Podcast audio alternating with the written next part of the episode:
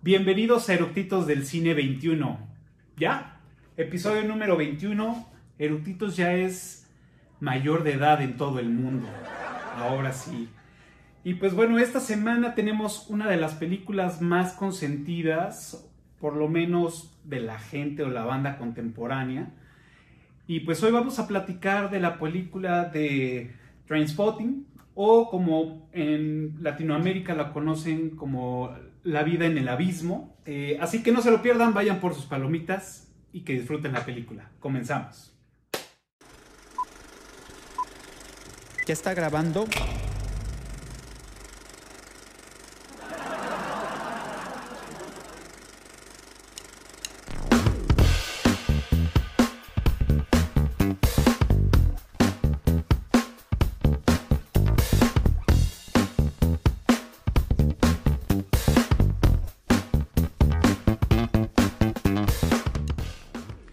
Estamos a nada de empezar con este episodio que promete viajes, historias, drogas duras.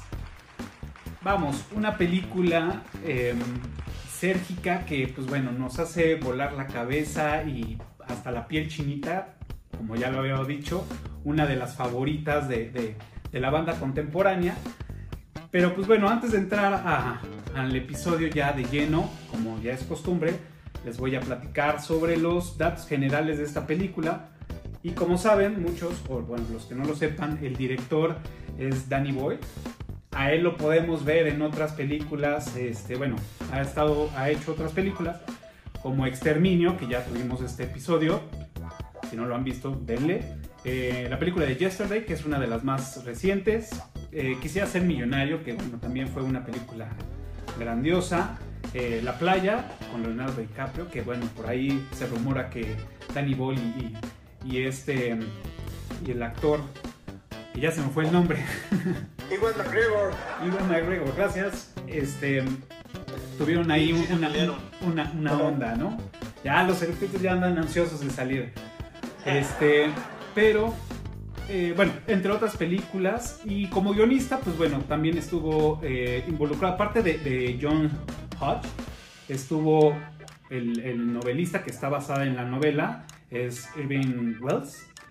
Y bueno, él es todo también metido en, ondas de um, literatura sobre ácidos, viajes ácidos. Eh, y ha tenido varias colaboraciones como auxiliar de guionista, ¿no? En otras películas con, con, con Danny Boyle y otros directores. Eh, en la música no hay un compositor, no hay un score como tal de la, de la película, pero el departamento que se dedicó a toda la, a toda la recopilación y la musicalización y, sincronización, este, ya yo muy pro con los términos porque ya tuvimos un episodio de, de la música en las películas con las expertas. Este, pues bueno, estuvo Alan Dan, que pues bueno, de hecho ha sido la única película en la que estuvo metido en el departamento musical. Él pues más bien se dedica a la producción y a la actuación. Y este, pues bueno, entre otras cosas. Transpotting estuvo nominada como mejor eh, guion adaptado, desafortunadamente pues no se lo llevó. Y esta se estrenó el 23 de febrero de 1996, o sea, hace pues ya un rato. ¿No? Pero pues bueno, este, el día de hoy traemos eructitos que dicen que son verdaderos fans y eso lo vamos a averiguar el día de hoy, que ya están impacientes, ya los escucharon. Y pues bueno, les doy la bienvenida, aquí van a aparecer. ¿Qué tal? Buenas noches. Buenas noches. Buenas noches, ¿cómo están? Pues bueno, yo ya los conozco. Yo ya los conozco, pues mejor ustedes preséntense. Uh, bueno, pues yo soy Diego, nuevo eructito, me, me metió David a este mundo y, y, me dijo, vamos a hablar de Trainspotting y bueno, pues vale, porque yo le, ya la he visto como 100 veces y fue mi película favorita cuando la, cuando la vi por primera vez y, y, hay, y hay, tantas cosas que contar y es impresionante que apenas dure 90 minutos y, y te da para hablar toda la vida. Claro, perfecto, bienvenido Diego. Muchas gracias. Los amigos de Eructitos del Cine, ya, yo ya he estado varias veces aquí. Soy David Rodríguez y también soy muy fan de Trainspotting. Es una película que me marcó en la vida. Este, ya contaré ahorita un poquito más adelante por qué. Eh, este, y bueno, muchas gracias, Capa, por la invitación nuevamente. Perfecto, pues bienvenidos y pues bueno, este, Diego pues es bienvenido al programa y pues bueno, es nuestro sacrificio del día de hoy, nuestra ofrenda al dios Eruptito. Y pues bueno... ¿cuál es, ¿Cuál es la iniciación? Esperemos que, que lo averigües durante el episodio. ya veo. Pues bueno, eh, antes que, de empezar con, la carnita del episodio, me gustaría que me platicaran, bueno, que nos compartieran dos cosas. Una, ¿por qué son fans de esta película? Eh, y la segunda pregunta es, ¿se acuerdan la primera vez que la vieron y cuál fue pues, su impresión? Bueno, empiezo si quieres yo. Este, sí, yo me acuerdo muy bien, perfectamente, la primera vez que la vi y por qué me hice fan. La primera vez que la vi, este, estaba caminando en un videocentro con mi papá, muy joven, videocentro, ya más para que se den una idea de cuándo fue. Este, y de repente voy pasando y veo la, portada de la película y veo a mi papá. es, es, idéntico a Franco, a Beckby. Idéntico, idéntico. Y sobre todo en su juventud.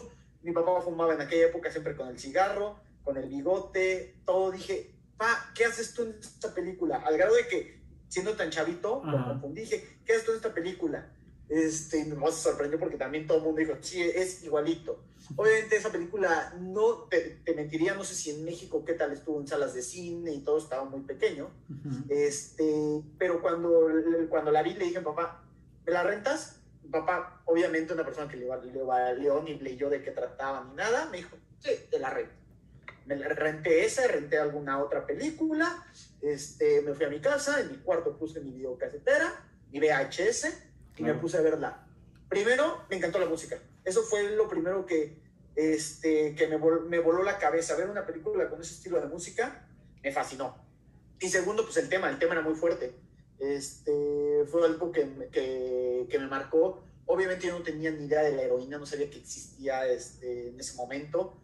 Eh, entonces, ver las escenas, ver todo, lo del bebé, o sea, toda la, historia de la película me voló la cabeza.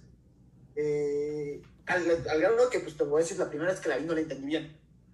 Ya tuve que ver otra vez y otra vez. Yo creo que esa vez que la renté la vi tres veces. Wow, claro. Así fue mi, acercamiento a, este, a, a, a Transporting. Wow, claro. ¿Tú, Diego? Yo, yo me acuerdo que yo vivía en Estados Unidos en ese entonces y Netflix tenía el sistema de mandar las películas por correo y te llegaban en sobre. Mm. Y me, acababa de graduar de prepa y tenía, tenía 18 años y dije, soy un fraude, no he visto nada de cine. Y entonces conocía de Trainspotting nada más por el nombre, porque todo el mundo hablaba de Trainspotting, pero yo no sabía ni, ni, de qué era, ni de qué trataba, ni de nada. Entonces la pido en, en la plataforma de Netflix, llega un par de días después y también, como, como dice David, la música. Este, pero a mí lo que más me atrapó fue la narración de Renton, porque lo hizo muy humano y es como, es como el cuate, o sea, como el cuate Renton y entonces te la va contando su historia. Entonces no, no, no te das cuenta tanto de la trama ni, ni, de todo lo que está pasando, porque quieres que le vaya bien a tu amigo Renton y tiene a sus cuates como tú tienes tus cuates y, y, y quiere conquistar a la... quiere ligar en el antro, igual que tú quieres ligar en el antro, o sea, es... Y entonces como que eso para mí me pegó primero y no, ni le puse atención a las drogas ni nada porque se me hizo así como mi cuate Renton y al final de la semana ya la había visto 12 veces, se le enseñé a todos mis amigos que nos acabamos de graduar, íbamos a mi casa, la, la, veíamos, a mis mejores amigos, con mi hermano la vi y ahí, ahí fue también que me di cuenta, como la tercera vez que la vi esa semana, eh, el, el, poder que tienen los personajes, porque tú cuando ya le enseñas una película a alguien, no ves solo la película, también ves las reacciones del otro, a ver cómo reacciona en ciertas escenas.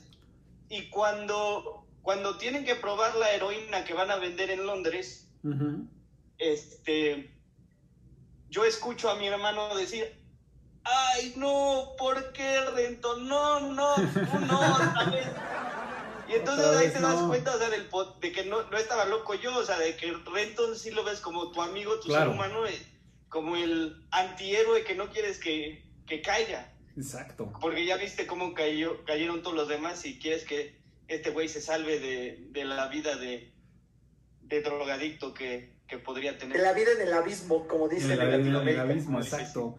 Pues exactamente, digo, es, es como, como, como dices, es un, son, los personajes tienen eh, mucho impacto, el personaje de Renton tiene mucha fuerza y logra esto, o sea, logra que simpatices con él todo el tiempo, eh, que incluso hasta también te, te haga sentir esa parte de, no, güey, no la cagues otra vez, o sea, ya saliste, no lo vuelvas a hacer, ¿no?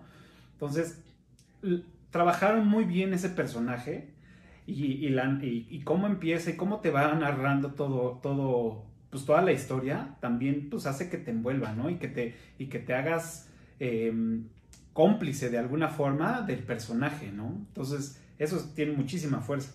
Yo la vi, yo no la vi en el cine, yo ya estaba pues ya más, más grande, pero no, la vi en el cine. Yo le he de haber visto como dos, dos años después de, de que salió en el cine, probablemente ya muy en los 2000 o antes de- del 99 seguramente la vi. Sí, la vi porque estaba yo en la prepa, la vi en el 98, 99. Y era el momento en el que estaban pegando todas estas películas de chavos, drogadicción, este, estaba, bueno, Pulp Fiction estaba pues en la, en la cabeza de todo el mundo. Este, había una película que se llamó mm, Kids, que también es este, muy similar el tema. Bueno, este ya habla también de drogadicción y, de, y de- del SIDA. Eh, sí, Este- con esta Rosario Dawson. Ajá, También estaba la de los- Born Killers. Exacto, Sí. también. Entonces, como que toda esta, esta, esta ola de películas y uno chavo, rebelde, queriendo ver este, cómo, cómo la gente hace cosas que pues, tú quisieras hacer, pero no puedes hacer. Este, como que también llama- llamó mucho la atención, ¿no? Entonces, yo cuando la vi la primera vez dije, wow, esto está súper loco, ¿no? O sea, tampoco recuerdo que me haya dado curiosidad el tema de, de decir, güey, quiero inyectarme heroína, porque pues, al final tenía 17, 16 años, 18 cuando mucho. Este, pero sí más bien quería tener como un círculo de amigos que, que pudiéramos estar haciendo pues pendejadas, ¿no? Digo, lo tenía, pero, pero siempre quieres hacer lo que hacen en las películas, ¿no? Estar cotorreando, agarrar tu, tu rifle de, de, de balines. Ajá, ¿no? Entonces, creo que eso también fue lo que, lo que me llamó mucho la atención, que, que a pesar de que no es un, no es un tema muy, muy fácil y muy recomendable, digamos, este, me envolvió y me gustó por la fraternidad que hay hasta que te- antes de que termine la película, pero cómo, cómo, cómo lo transmiten, creo que eso me llamó mucho la atención, me gustó mucho, la verdad. Yo ahí también. Otra, otra cosa a mí que me llamó mucho la atención en el principio, sobre todo, fue el fútbol. Me identifiqué tanto. Claro. Este, sobre todo la cascarita, digo, estaba muy chavo, pero decía, ah, mis amigos jugar fútbol. Yo lo vi, yo tenía, yo habré tenido unos 13, 14 años cuando la vi. Ujú. Entonces, este, pues sí cambia, cambia un poco la perspectiva. Entonces yo también lo, lo, lo decía, la música y todo eso, pero a mí lo que me, como que lo primero que me atrapó fue el fútbol en esa película. Claro. Cuando Renton está en el departamento de Tommy pegan, pateando el balón, Ajá. dije, "Puta, yo, yo eso lo hago todos los días. Claro, No, ay, y eso de, de- de los amigos, pues está muy claro porque todos en la bolita tenemos un spot, así un, un güey que quién sabe cómo llegó aquí y es el bueno, pero se, va, se mete en problemas por donde quiera. Todos tenemos al El mala suerte. Entonces, mala- todos tenemos al baby al que se prende, al que paga para que lo alquilen y se prende con la menor, y con la menor provocación. O, o todos tenemos a- al sick boy, al, al pinche hablador, al que exagera, al que al garcito. al carita, o sea, es un- o sea, y aunque son escoceses y hablan un dialecto que es casi inelegible, inle- para nosotros, o sea, esas características entre amigos, pues es- las tenemos todas las bolitas de, de amigos Claro. en todo el mundo. Sí, sí, totalmente, los identificas, ¿no? Y, y también de, no, yo creo que podría ser este güey, ¿no? O podría yo hacer este, ¿no? Y que siempre terminas diciendo, no, pues a lo mejor yo, yo sería Renton, ¿no? Sí, porque es con el que siempre, con Ajá. el que te abrazas. Exacto. O, o incluso Mother Superior, que es así como el chaborruco que siempre está llevando a los, chavi- a los chavitos por el ma- por, por, por, por el camino del mal. Y, y estaba viendo una entrevista con Danny Boyle diciendo que acababa de ver una película con la de Jennifer Lawrence y, y este Chris Pratt que se llama Passengers. Ujú. Porque Ajá. justo estaba, justo estaba hablando en la Bueno. premio de Trainspotting 2 y decía, la vi anoche y no me acuerdo cómo se llama el personaje de Chris Pratt. No me acuerdo, cómo- o sea, no me acuerdo. cómo- y, Claro. y- y dice que ese, ese es el poder de la película, o sea, que, que tú dices Spot, tú dices Sick Boy, tú dices Renton, tú dices Ya. Baby, ya estás ahí. Ujú. O sea, no, no se necesitan drogas, no se necesita nada más, estás ahí. Y, y eso te recuerda la música y eso te recuerda todo. Ujú. Entonces, todo parte desde esa fraternidad que todos tenemos en todos los lados del mundo, sea cual sea el lenguaje que hables. Claro. Que yo, por ejemplo, Beckby, eh, contándole la anécdota que es igualito a mi papá, físicamente, este, yo, yo como que como me clavé tanto con ese personaje por obvias razones, este, yo me clavé con el nombre de Franco al principio, ya después, ya que la vi más grande y mil veces, ya fue Beckby, pero yo como que las primeras veces que, veces que veía la película, para mí era Franco, Franco, Franco. Claro. Es un, es un gran personaje. Digo, aparte de que este güey es un gran actor. O Sí, sea, claro. digo. No, o sea, yo no puedo. Desgraciadamente yo ya lo encasillé. O sea, para mí existe solamente en dos películas. Exterminio. Full Monty. A mí Exterminio y Transpotting. Para mí es. Existe nada más en estas. O sea, es como. sí. O sea, hablar de este güey me, me evoca estas dos películas y en las dos lo hizo muy bien. Digo, también he visto otras donde sale pero, y, y lo hace muy bien, pero creo que estas son las que digo, wow. Para mí Full Monty es mejor que Exterminio. Su personaje en ¿Sí? Full Monty también es maravilloso. Ok. Esa también no algo visto. que creo que ayudó es que, eh, como dices, Irvine Welsh estuvo muy, muy apegado a- al, al- al guion y, y este equipo que ya decías de John Hodge, de Andrew McDonald, de Danny Boyle, ya habían hecho una película, una película antes que era la, fue la de Shallow Grave, Ujú. que, es, que es así también muy, muy básica, o sea, no tenía, no tenía presupuesto, pero cuentan una historia muy que, de que llega, llega un cuate a, re- a rentar el cuarto y se les muere con, una, con un maletín lleno de dinero y puta, ahora qué hacemos con el cuerpo y qué hacemos con los... O sea, y, es, y, y vamos a lo mismo, o sea, si, si llegara aquí un, un güey a quedarse a, a rentar el cuarto y se muere y descubres que, que es rico MacPato, el cabrón, ¿qué haces? O sea, vas, vas a la policía, lo entierra, ¿qué, qué, qué, qué, qué, Claro. qué onda? Te quedas con el dinero, lo reportas. De, de, o sí, o de dónde sacó el dinero. Claro. Y, y ese, ese mismo cuate, el que se muere en Shallow Grave, sa- sale como el comprador de droga en, en Ah, ok. eh, Trainspotting.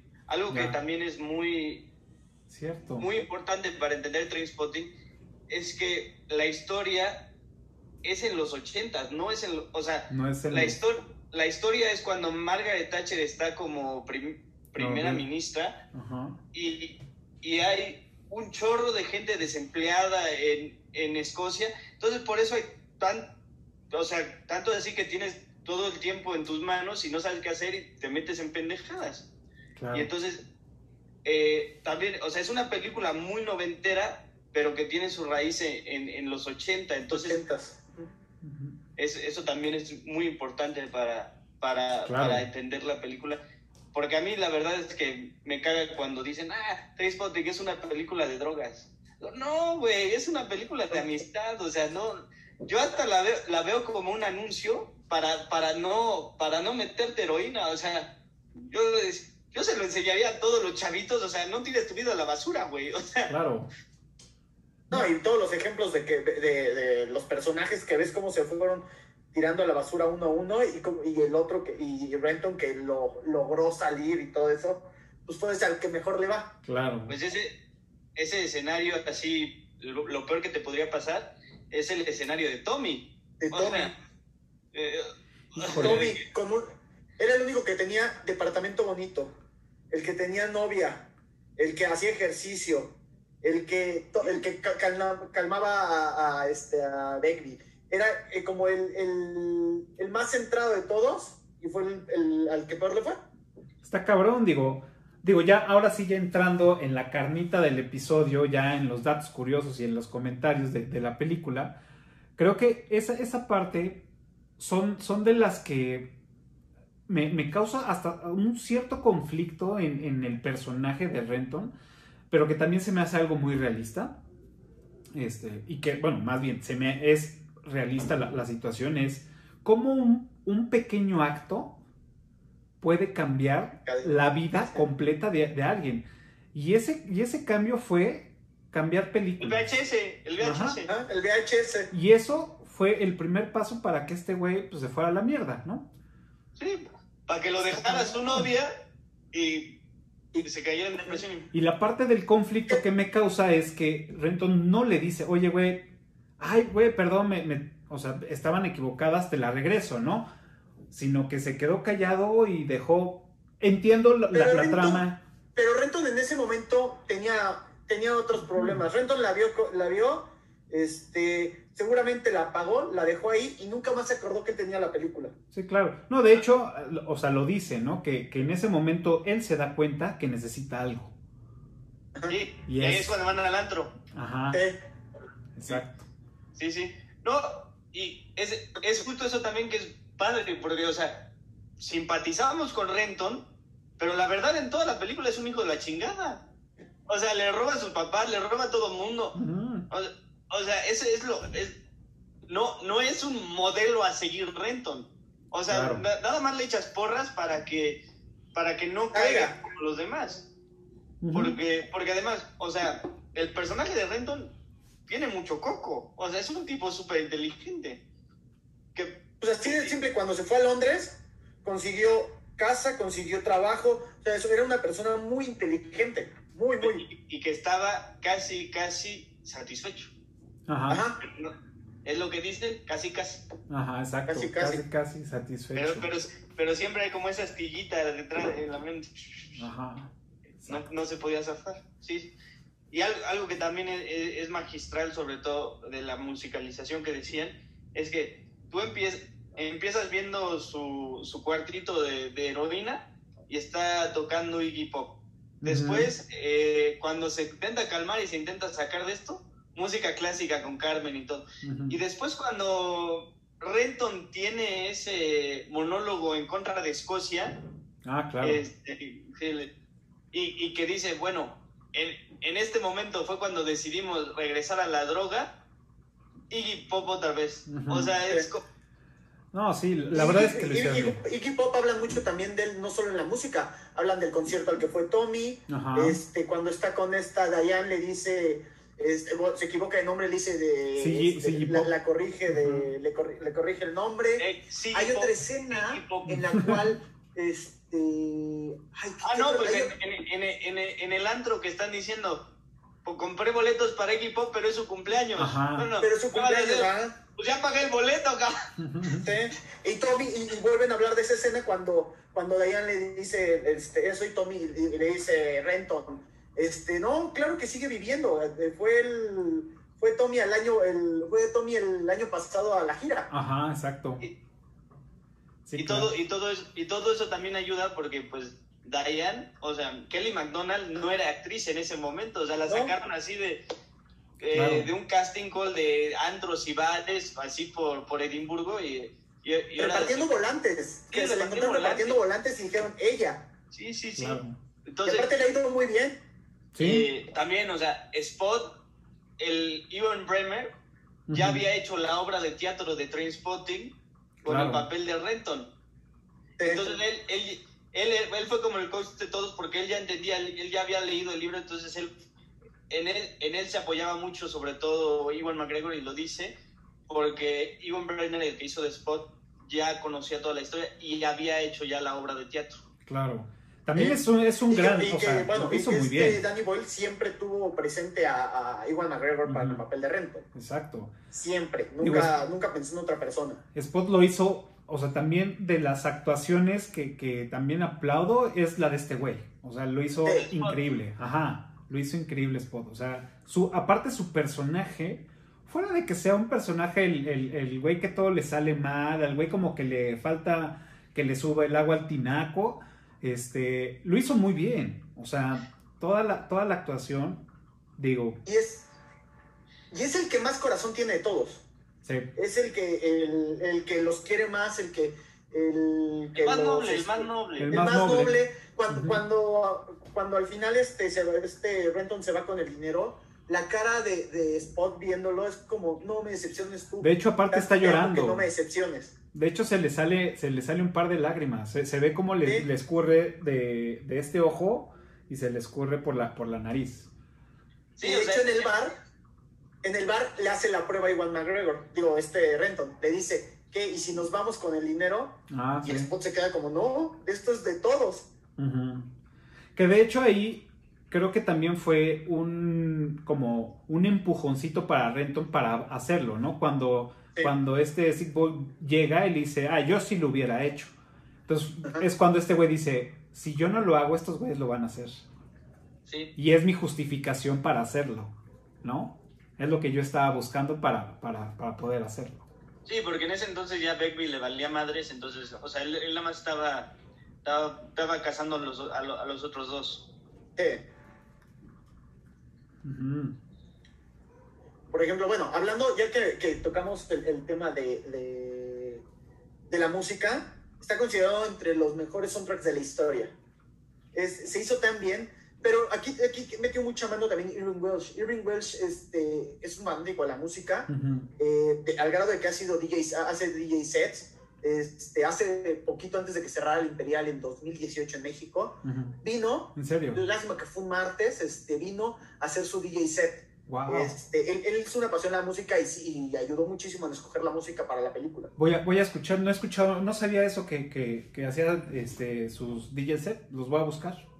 Y una de las cosas que, lo, que dijo que, una de las cosas que no le gustó de la película fue que no hubo Rod Stewart en el soundtrack. Porque el personaje en el libro de Bigby, Rod Ujú. Stewart es como Claro. su bálsamo. O sea, no que lo calmaba, pero, o sea, como que, como que se enfocaba en otra cosa que no fuera a apuñalar a otra gente. O sea, le Claro. encantaba Rod Stewart, entonces le ponían Rod Stewart y. Entonces, lo único que dijo es que faltó Rod Stewart en ese soundtrack, pero pues de ahí en fuera está. Y pues bueno, También recordemos que era una película de bajo presupuesto. Quién sabe Sí, claro. cuánto habrán estado los derechos de Rob Stewart. De hecho, en la escena, en la escena de- del parque cuando le disparan al perro, ujú. este, quería met- querían meter la película de Misión Imposible.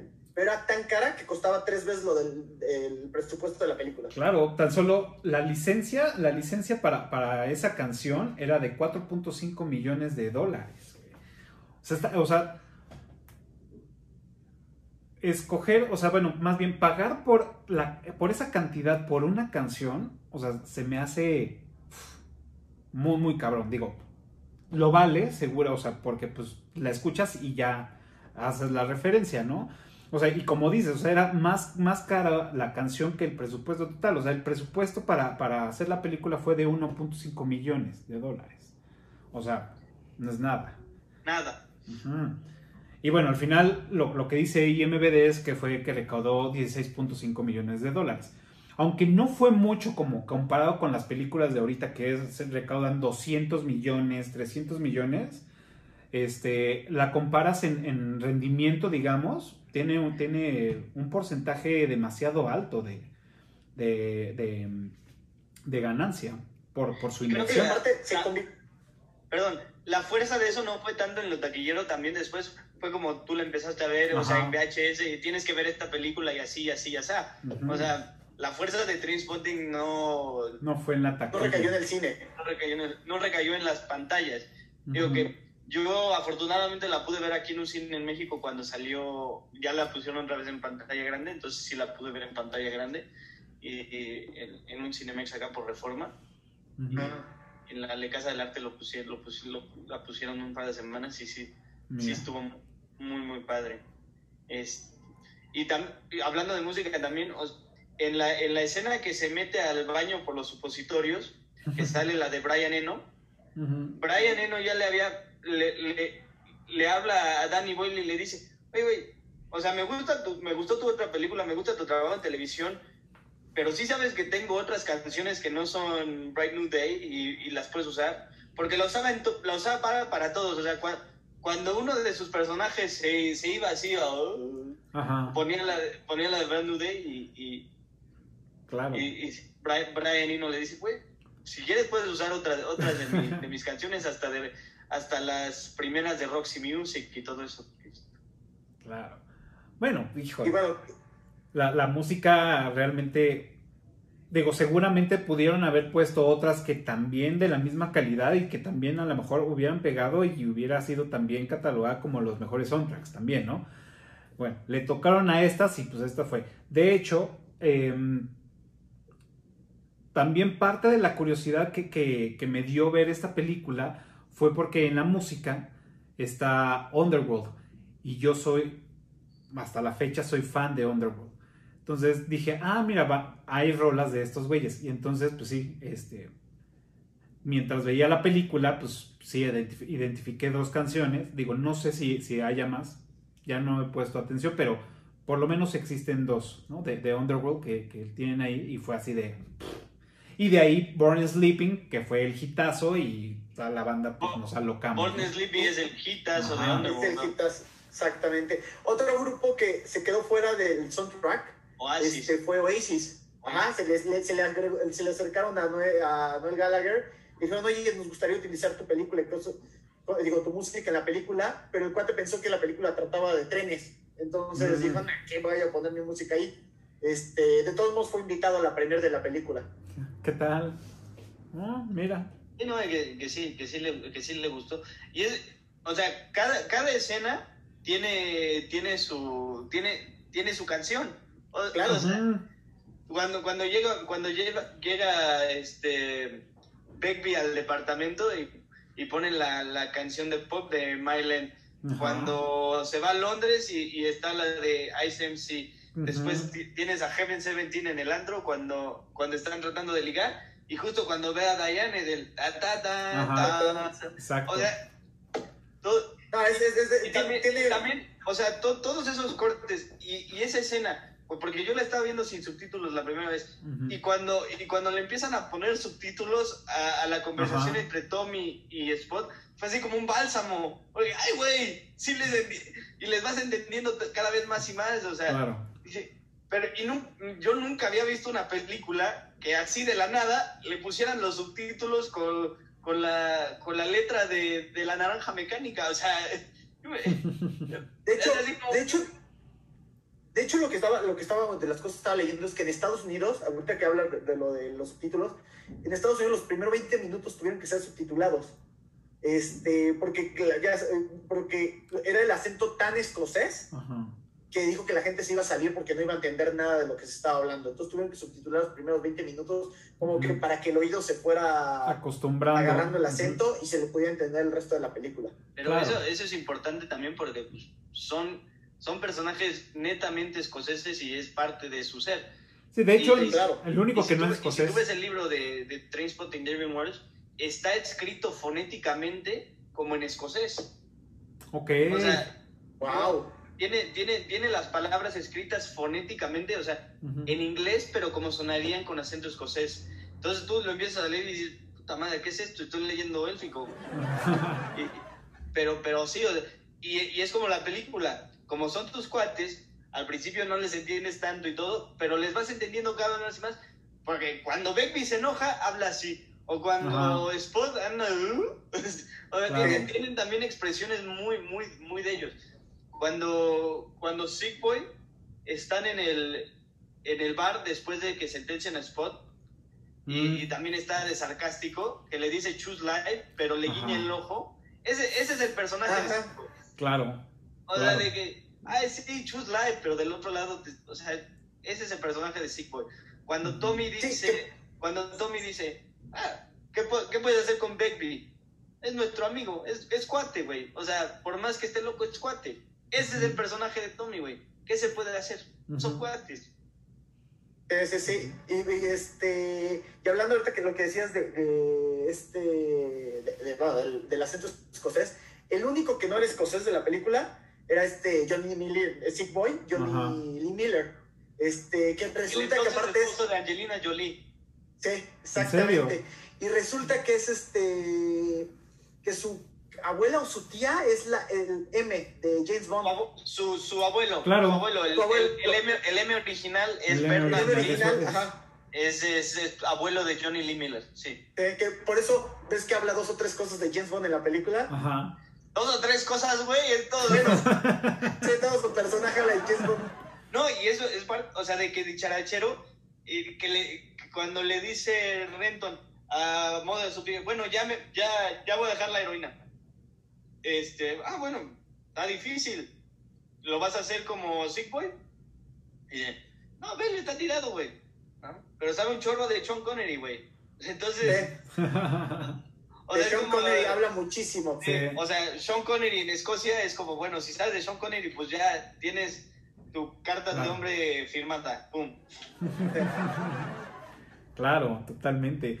Digo, retomando parte de, de- como que vamos brincando, y pues eso es lo, lo- lo interesante de esto, ¿no? Pero algo, algo de las escenas que, o sea, no podemos perder es el inicio. O sea, el inicio cuando se abre la toma, bueno, que evidentemente la cámara está en el piso y nada más se ven cómo van corriendo, que ahí empieza como el juego de la adrenalina y el, el cómo te va presentando a cada, a cada personaje que va bajando Renton de las escaleras y sale el carro y, y- y- y, pues bueno, lo atropella. La atropella. Y se le cargajea en la cara. Ajá, y se queda, Sí. se queda en el, en el, en el- Y llega el policía, ¡pum! Ajá, se queda con las manos en el, en el toldo y se le queda viendo al güey que va manejando y se ríe y, y lo presentan. Creo que eso también tiene mucho, mucho impacto en el cómo te están presentando a todos los, a todos los personajes, ¿no? Como que cada escena de cómo te los van presentando tiene, tiene su, su esencia, vamos. Y tienes, tienes mucha razón ahí. Porque, y también tiene mucho que ver con lo que dijo David del fútbol. A Begbie, ¿cómo te lo enseñan? Ajá. Una entrada criminal por detrás, eh, con los tachones por adelante, ¡fum! A, a Tommy atrapado. Pegado en la pared, atrapado. Hablando entre tres. A Spot, todo mundo, este, que él es de portero y quitándose así como, bueno, a mí no me peguen, güey. Con Ajá. shorts pequeños, con, Ya. con playera. Ajá. Y a, y a Sick Boy reclamándole al árbitro. O sea, que porque eso Ujú. todo. O sea, el poder de Sick Boy está en el verbo. O sea, Ajá. Y Renton, ¿cómo termina? Con un golpe en la cabeza y cayendo. Ajá, que ahí ya... pero ahí, ahí, ahí es cuando, cuando salen los nombres, es cuando tiene las manos en el toldo que Sí, decía. claro, sí, sí, sí, ahí la presentación. Pero ¿cómo termina esa escena? Con Renton, ¡pum! cayendo. Ajá. Sí, y ya, y ya estás, ahí- y ya estás ahí en, en, en, en, en el lugar donde todo pasa. Sí. Con la madre superiora. Con la madre superiora, sí. La madre superior. Y bueno, vamos. También una escena, una escena que es muy poderosa, que a mí me, me- me gusta mucho, es cuando Renton está a punto de, de la sobredosis y cómo se le cierra el mundo y se hace como si estuviera en un ataúd, como en una Mm. tumba más bien. Este, cuando la madre superior lo saque, todo, toda la escena en primer plano de Renton es ya en el hoyo. Exacto, literal. Y, sa- y sabes que está cabrón. o sea, que te los, sus papás lo, lo sacan del hospital y ¿qué es lo primero que hacen? Le ofrecen, De ofrecerle un cigarro. ¿sí? O sea, está muy. está- porque ahorita dices, güey, a mí me van a recoger mis papás del hospital y lo último que me, que me ofrecen es un cigarro. O sea, ¿cómo ha cambiado el mundo también? O sea, de cálmate, o, para que se te baje, o para todo cigarro, para todo cigarro. Ujú. Sí, cualquier adicción, tú sales de una, cerca de una sobredosis y te quitan cualquier adicción, azúcar, cigarro, alcohol, lo que sea, te lo alejan tus papás a más no poder. Claro. Y, y todo el simbolismo, o sea, hablando de escenas así, el simbolismo de la película, cuando se da cuenta que Tommy ya es positivo por SIDA, él está jugando lotería con su mamá, aburrido así, está jugando lotería cuando te dice salí negativo eh, en medio de los zombies, o sea, me saqué la lotería, él jugando lotería, o sea, Ajá. Sí, sí, sí, el bingo, ya está. Sí. Y, y cuántas, y lo importante de ahí es que está aburrido, hay 200 vasos de cerveza, Ujú. de hecho, gana, la mamá gana, este, eh, bueno, más bien, No, él gana. él gana una, él hace gana, línea. él gana, Él hace se línea. cuenta. la mamá, reco- el papá recogen el dinero y se vuelve a recargar de cerveza a la mesa y él, pues, Pues, completamente aburrido ahí sin, sin tomar. Él no toma una gota de cerveza en esa escena. Ujú. Sí, no, está en su pedo, o sea, está en su trance en la parte de, de- de, digamos que de la depresión, después de una desintoxicación, puede ser que venga esa parte de depresión y pues está ahí, ¿no? Hablando de la desin- desintoxicación, la escena, la escena cuando está ence- encerrado. Encerrado en su cuarto. es poderosísima, es buenísima. Los simbolismos, ver, ver a todos sus amigos cómo están, este, Begbie abajo de la sábana, este, Spode eh, con, con la Blackberry, Ajá, Con la, con la cadena pegándole con la cadena, ajá, y la bola, Blackberry. Big Boy echándole verbo a su mamá de que yo soy Ajá. hijo bueno, o sea, Claro. Otra vez, otra vez lo que los personajes este, los, vuelves a los vuelven a mostrar en esa, en esa escena. En su esencia. En su esencia. la personalidad, el arquetipo de cada personaje lo vuelven a mostrar en esa escena. Y yo creo que ahí está el poder también. O sea, estamos hablando de la película como, o sea, no, no vamos, bueno, pasó esto, esto y esto y esto. Estamos hablando de los personajes y lo que le pasó a los personajes. No de que, bueno, fue, primero fueron acá y después pasó esto y después pasó no. lo otro. O sea, aunque la, la película sí es muy lineal, este, no te, da- no, eso no es lo que, lo que maneja la película. No, Claro. la película son los personajes. Es, el poder de la película gira en torno a los personajes. Ah, Sí. qué bien trabajados están todos los personajes. De hecho, de hecho una, una parte que, que sale como del cuadro general de la película, esta secuencia, que son, son dos cosas. Cuando, cuando van al, al campo, que acompañan A subir la montaña. Ajá, a, a subir la montaña, ahí son dos cosas. Una, la parte de- del compañerismo y de la amistad que tienen, de decir, oigan, banda, ando, ando puteado, ando madreado porque pues, Me dejó mi me chava. dejó mi chava, pues necesito que me acompañe, ¿no? A, a lo que a mí me gusta hacer, ¿no? Que pues seguramente a él le gustaba caminar porque pues hacía ejercicio y era un güey pues, X, ¿no? O sea, como cosas más sanas, digámoslo así. Van allá, ¿no? Y otra parte, pues hacen la referencia, pues al nombre, ¿no? De, de la película, ¿no? Que ves, pues el tren, ¿no? Que ese es el mito, no sé si es un mito, digo, ustedes que, digo, pues ustedes también son fan de esta película.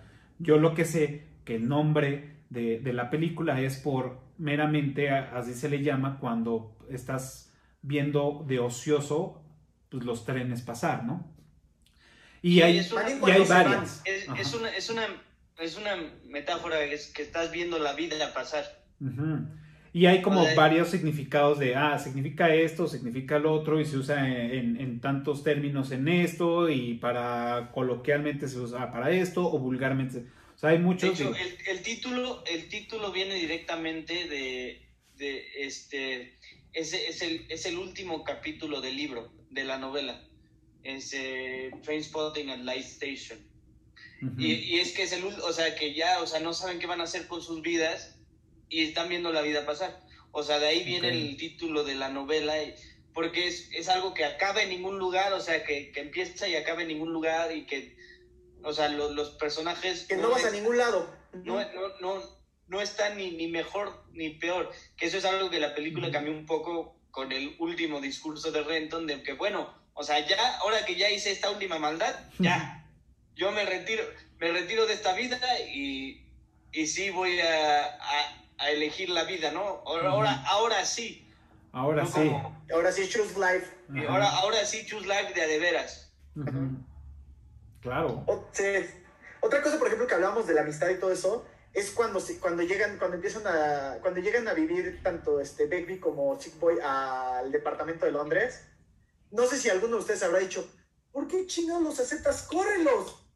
Le empiezan a hacer, le empiezan a destrozar su vida. Claro. Este, y cuando sale más cigarros, listo más cigarros y trae comida. Y la escena que es buenísima es cuando están los tres comiendo fish and chips. Ajá. Este, y que le dice, ¿por qué vendiste mi tele? Y todavía se enoja Sick Boy. Es que encontré un ta- ta- ta- tato Me dieron un superprecio. Me dieron un superprecio. ¿Qué, me- de qué te enojas? Y voltea a ver a, a Begbie. Y los dos como, pues sí. pues, sí. No, y, Todavía- que le- Y, que y le- todavía le quita, todavía le quita el fish. Todavía le dice, ¿te vas a No, comer y- esto? Y le, y le- y le dice, oye, ¿y, y tienes pasaporte, güey? Ah, sí, todavía. ¿Para qué chingados quieres mi pasaporte, cabrón? Claro. Que bueno, afortunadamente lo puso en advertencia, ¿no? Porque pues hábilmente dijo, no, se van a la verga, voy y guardo mi pasaporte en otro lado, porque... Ah, ah no, y ahí, ahí, en eso está, está una de las, de, las líneas más proféticas, porque cuando gana el caballo de Begbie y se van a celebrar y que se agarra al trasvest y bueno, eso para Begbie es casi como el suicidio al, pobre, o sea, pobre güey, si, si, se enteran en Escocia, si se enteran en Escocia de eso, güey, esto le duele más que, que, irse, que irse preso al cabrón. Preso. Pero supuestamente el personaje es, ¿no? Que sí es un personaje que, que el personaje de Begbie es un homosexual frustrado. Ajá. O sea, pues, supuestamente. Por eso tanta violencia. Y, lo, y lo dice Renton. En, en, mil años no va a haber ni, ni, ni niños ni niñas. Ah, Solo va a haber wankers. Eso es poderosísimo. Y más, y, ahora que, y, ahora que, todo el mundo puede ser lo que quiera y puede escoger sus pronombres y todo lo que sea, es profético. O sea, ya. Es, justo ayer que le estaba. No me había dado cuenta este, de esa escena, como que me había pasado inadvertida. Pero justo ayer que la volví a ver, cuando lo dijo, dije. Porque pues yo trabajo en investigación de mercados y eso es como ahorita el, uno de los, de los trends del mundo. Bueno, lleva siendo unos años el trend. Y cuando lo dije, lo dije, wow vio en el futuro. Totalmente. Sí, pero no se tardó mil años, se tardó 25. 25 años. Claro. Wow, está, está, está, está en cabrón. O sea, realmente sí es una película que, está llena. Acabo de tener como una, una laguna mental. No sé si lo comentamos antes de empezar a grabar o ya grabando la escena del baño. No lo hemos comentado. No lo hemos comentado. Creo que valdría la pena tocarlo porque, digo, algunos ya lo saben, otros pues, será, será nuevo, ¿no? ¿Quién se la avienta? Va, tú lo dijiste antes. Pues, pues e, esa escena de que cuando ya se, se come los supositorios de Mikey Forrester y... Bueno, más bien se los mete. Sí, bueno, se, los, mete. No, se, los, se los come por Detroit.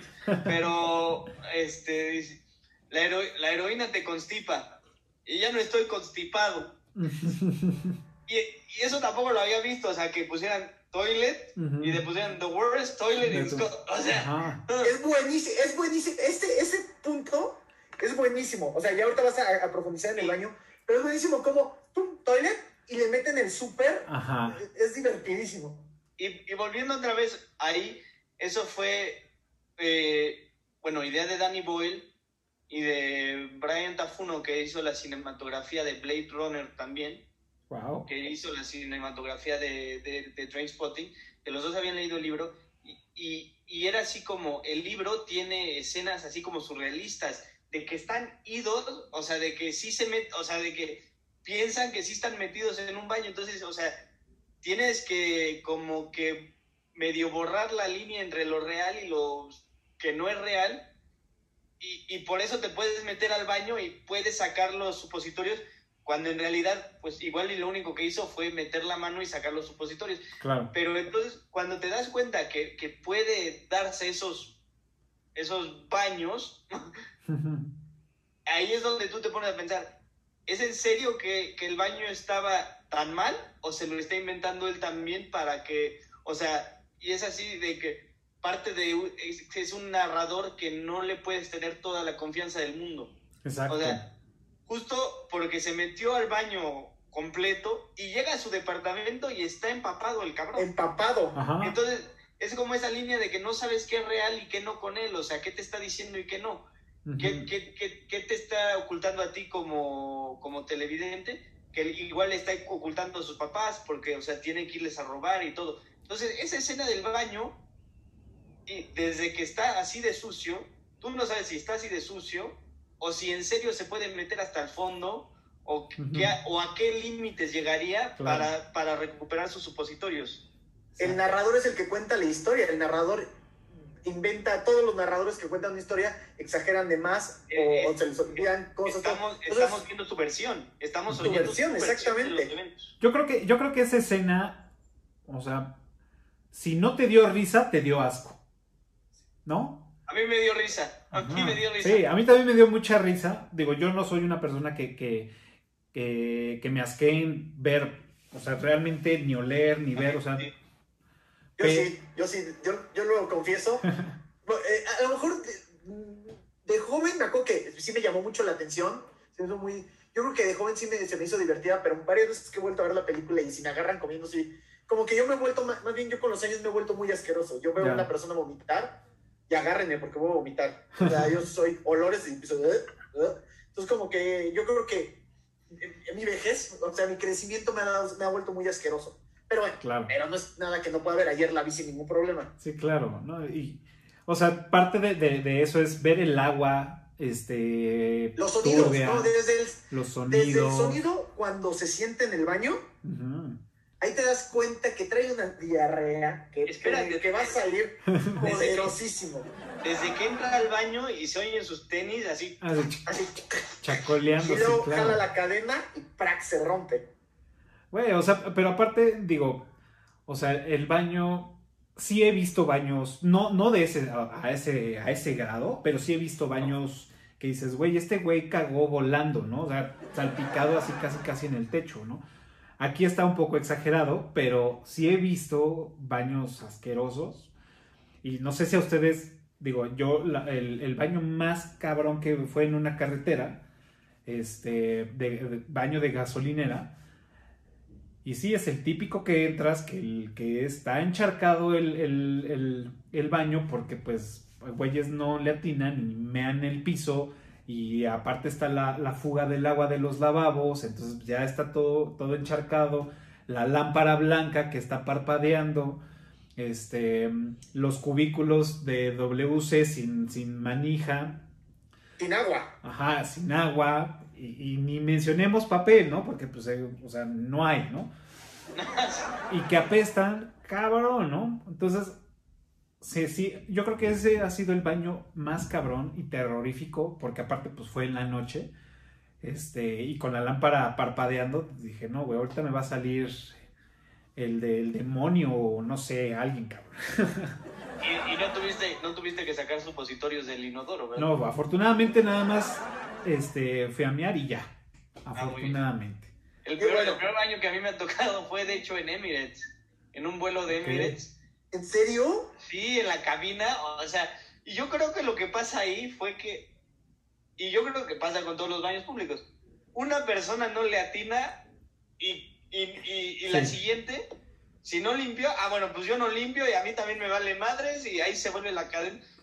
Yo que voy viendo el baño de esa cabina, hasta lo bueno es que era un 380 y estaba hasta atrás y yo estaba como en medio del avión. Entonces dije, voy, voy nada más a, a lo que voy ya, o sea, y, le pediré una toallita a la zafata y me lavo las manos afuera o algo así, porque, o sea, pero y yo, yo decía, güey, pero ¿cómo pueden ir sentados aquí? Si tienen el papel de baño ahí tirado casi por su asiento, o sea, no, no, no, me, no me cabía en la cabeza, o sea, cómo, cómo la gente que estaba ahí hasta atrás podía vivir con, con, con esa peste. No, bueno. Mira, nunca me lo hubiera imaginado con baño ahí. Yo el peor baño que sí me hizo vomitar, de hecho les, digo que yo me, fue hace, y no hace mucho, han de haber sido como hace unos dos años, en la fragata en Coyoacán, son unas canchas de fútbol, mm. este, 10 de la noche, o sea, ya lleva todo el día usándose, no había concesión de baños, o sea, cada quien usaba el baño y todo así, después ya cambió, ya había, ya te cobraban 5 pesos, pero antes no había, entré a un excusado, había dos kilos. Entré a otro, dos kilos. Pero sí, y ya al tercero ya no pude, me tuve que salir al, al jardín a vomitar. Wow. No, pues es que tú ya, tú ya eres muy, muy, muy sensible con tu estómago. no, está cabrón. Pero pues bueno, afortunadamente aquí Renton no tuvo que sufrir de olores, ¿no? Más bien, hasta estuvo rico, ¿no?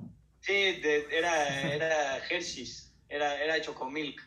Chocomilk, todo era chocolate. Otra ah, escena que, que, que tú, Café, tocaste un poquito, pero me encanta, porque es así como la tesis de, de Sick Boy, cuando le pegan al Bulldog con el... Ah, claro, con el, con el que, que, que, que, mientras todo esto está pasando, Sick Boy le dice a Renton su teoría de la vida, que es así de, bueno, ¿te haces viejo? y ya no se te para. O sea, así, literalmente es así lo que le... y entonces ahí, ahí ves a el personaje de Sick Boy, pobrecito, porque no sabe cómo hacerse viejo. O sea, no sabe cómo ser sin, sin, sin su juventud, sin su verbo, por, e- y luego ya empiezas a ver que por eso se pinta el pelo, digo que también yo La cada, vez- yo cada vez que veo la película es un peligro porque me blanqueo el pelo. Yo me, yo me y es una película, cada vez, y La entonces forma de vestir de Sick Boy también siempre es el elegante, el... Ajá. cuando, el- cuando necesita, cuando lo Sí, necesita. sí, sí, sí.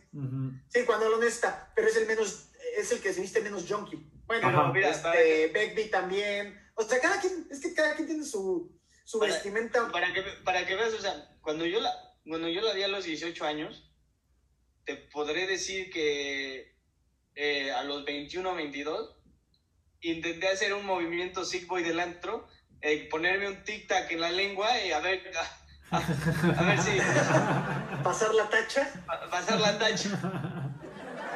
O sea, Oigan, pero con, pero con, un- pero con un tic-tac, con una mente. porque- ah, sí, sí, le corro tanto a la. Pero, pero. eh, Ah, ese cabrón está bien chido. Entonces, hasta, hasta se intenta hacer eso. a ver, eh, ahorita que estamos hablando de Sick Boy, hay una escena, la única escena donde Sick Boy sale de su personaje duro, serio, distinto, este, de pose, es cuando se muere el bebé. Ah, sí, down. Ahí es una escena también muy fuerte. Sí. Muy, muy fuerte que no hemos hablado de ella. Este, todos Sí. drogándose, pero todos ya como en el final de su viaje. Ujú. O sea, les agarró ya todos medio despertando, medio saliendo del efecto. Eh, Está es poderosísima esa en, la, escena. en la- en la- Es- en la cruda. Ajá, en la cruda, exactamente, en la cruda de la droga. Y es el único momento donde Sick Boy lo ves Sí, vulnerable, como saliendo de eso eh, completamente destrozado. Sí, porque, o sea, digo, no sé si, si era. mm, No, no, no lo estaba haciendo literal, más bien, no lo estaba diciendo, bueno, narrando Renton literalmente, porque pues, Ajá, dice no lo que, dice- que era el No lo- hijo de no lo- todos. no lo dice 100%, Ujú. pero Ajá, que era el Pero lo hijo de entender. todos, lo da a pero. entender. Ujú, Ajá. es su hijo. Y que ahí cambia, pues, Hija. su forma de Hija. ser de este güey. Hija, perdón, ajá, hija. Que de ahí cambia su forma de ser de este güey, después de, de que muere Down. Sí, de que Aparte algo, también, algo se movió. aparte también, perdón, digo, No, vas, vas. este, aparte Down, este, es, también es un personaje de la película, los primeros minutos es un personaje. O sea, ellos drogándose este, con la madre superior y siempre aparece, Sí. aparece por todos lados y te da, te- no, no es algo que te llame primeramente la atención porque estás muy clavado en, en, en Renton y en los demás, pero siempre está ahí y de repente te den el golpe, Eso es, eso es algo que te das cuenta ya cuando la vuelves a ver otra vez. sí, Que dices, güey, ¿qué piensas que va a pasar con ese pinche bebé? O Ujú. sea, ¿qué, qué va a pasar? Ve dónde están, güey. O sea, ¿cuándo fue la última no hay vez que futuro. Pero cuando la ves la primera vez, estás tan metido en los personajes y en la introducción que te acaban de dar con el toldo y con la cascarita, que, güey. pasa sea, segundo del... Un ser humano normal diría, güey, ¿qué pedo con ese bebé? Eh, Pero ahí ya pues- estás metido en la película completamente. Y no te. O- Y, y también sería importante a lo mejor y verla, no sé, si pon- se la ponemos a mi mamá, que yo no sé si la haya visto, este, esos minutos, te apuesto que ella sí, lo primero que diría, ¿y el bebé? sí, claro. Y es como, Sí. es como les decía al principio, o sea, a mí me encanta ver, digo que ya cada vez hay menos gente, pero me encanta ver eh, Trainspotting con gente que no la ha visto. Sí. Y, y porque tú ya te sabes todas las escenas, entonces tú estás viendo a ver cómo reaccionan. Y, Exacto. o sea, la, la cara cuando, cuando Spod agarra las sábanas y se le, y- Puta. se le viene encima. Me da más, me da más asco esa escena que el baño. Ah, sí. Cabrón. Sí, esta escena es peor.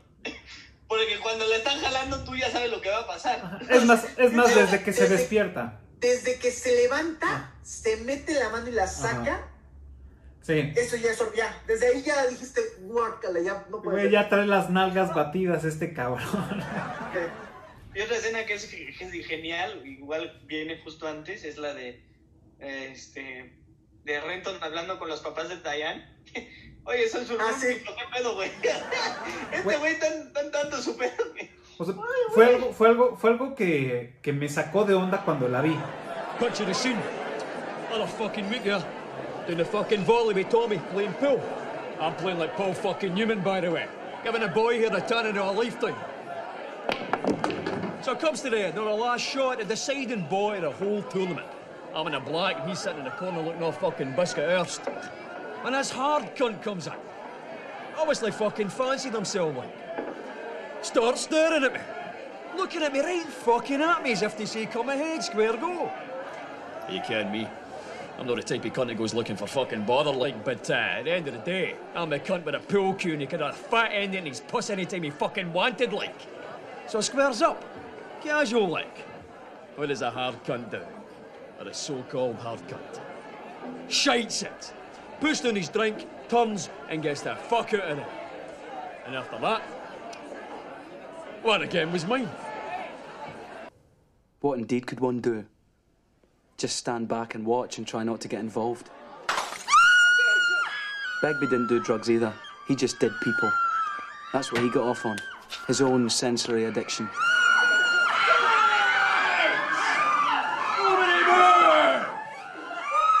Lassie got blasted. No cunt leaves here till we find out what cunt did it. Who the fuck are you?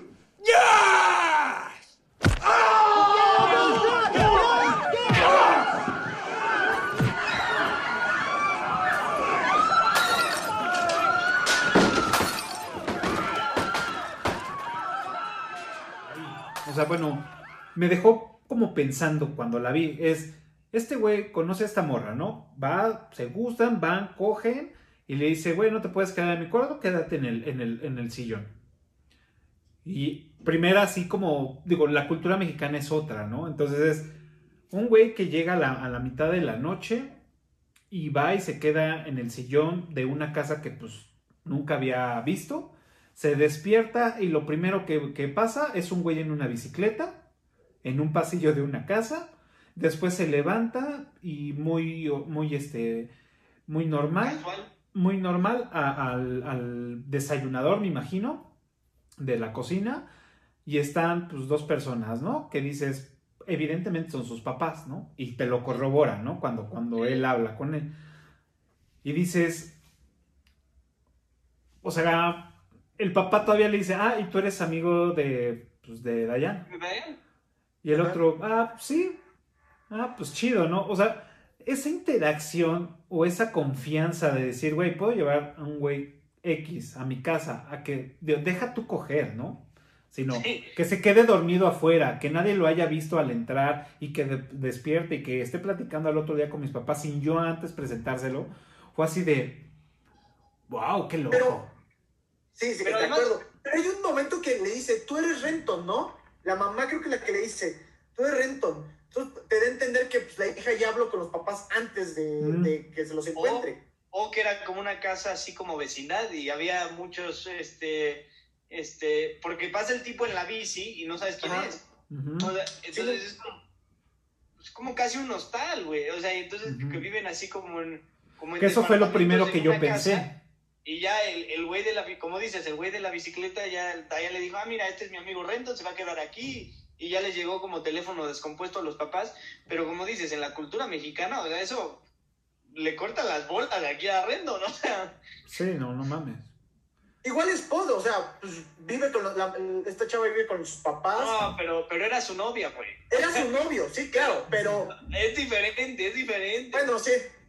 O sea, que Uno también, tenía que 14 también, años. Ajá. Sí, estos güeyes ligaron en el ad. Exacto.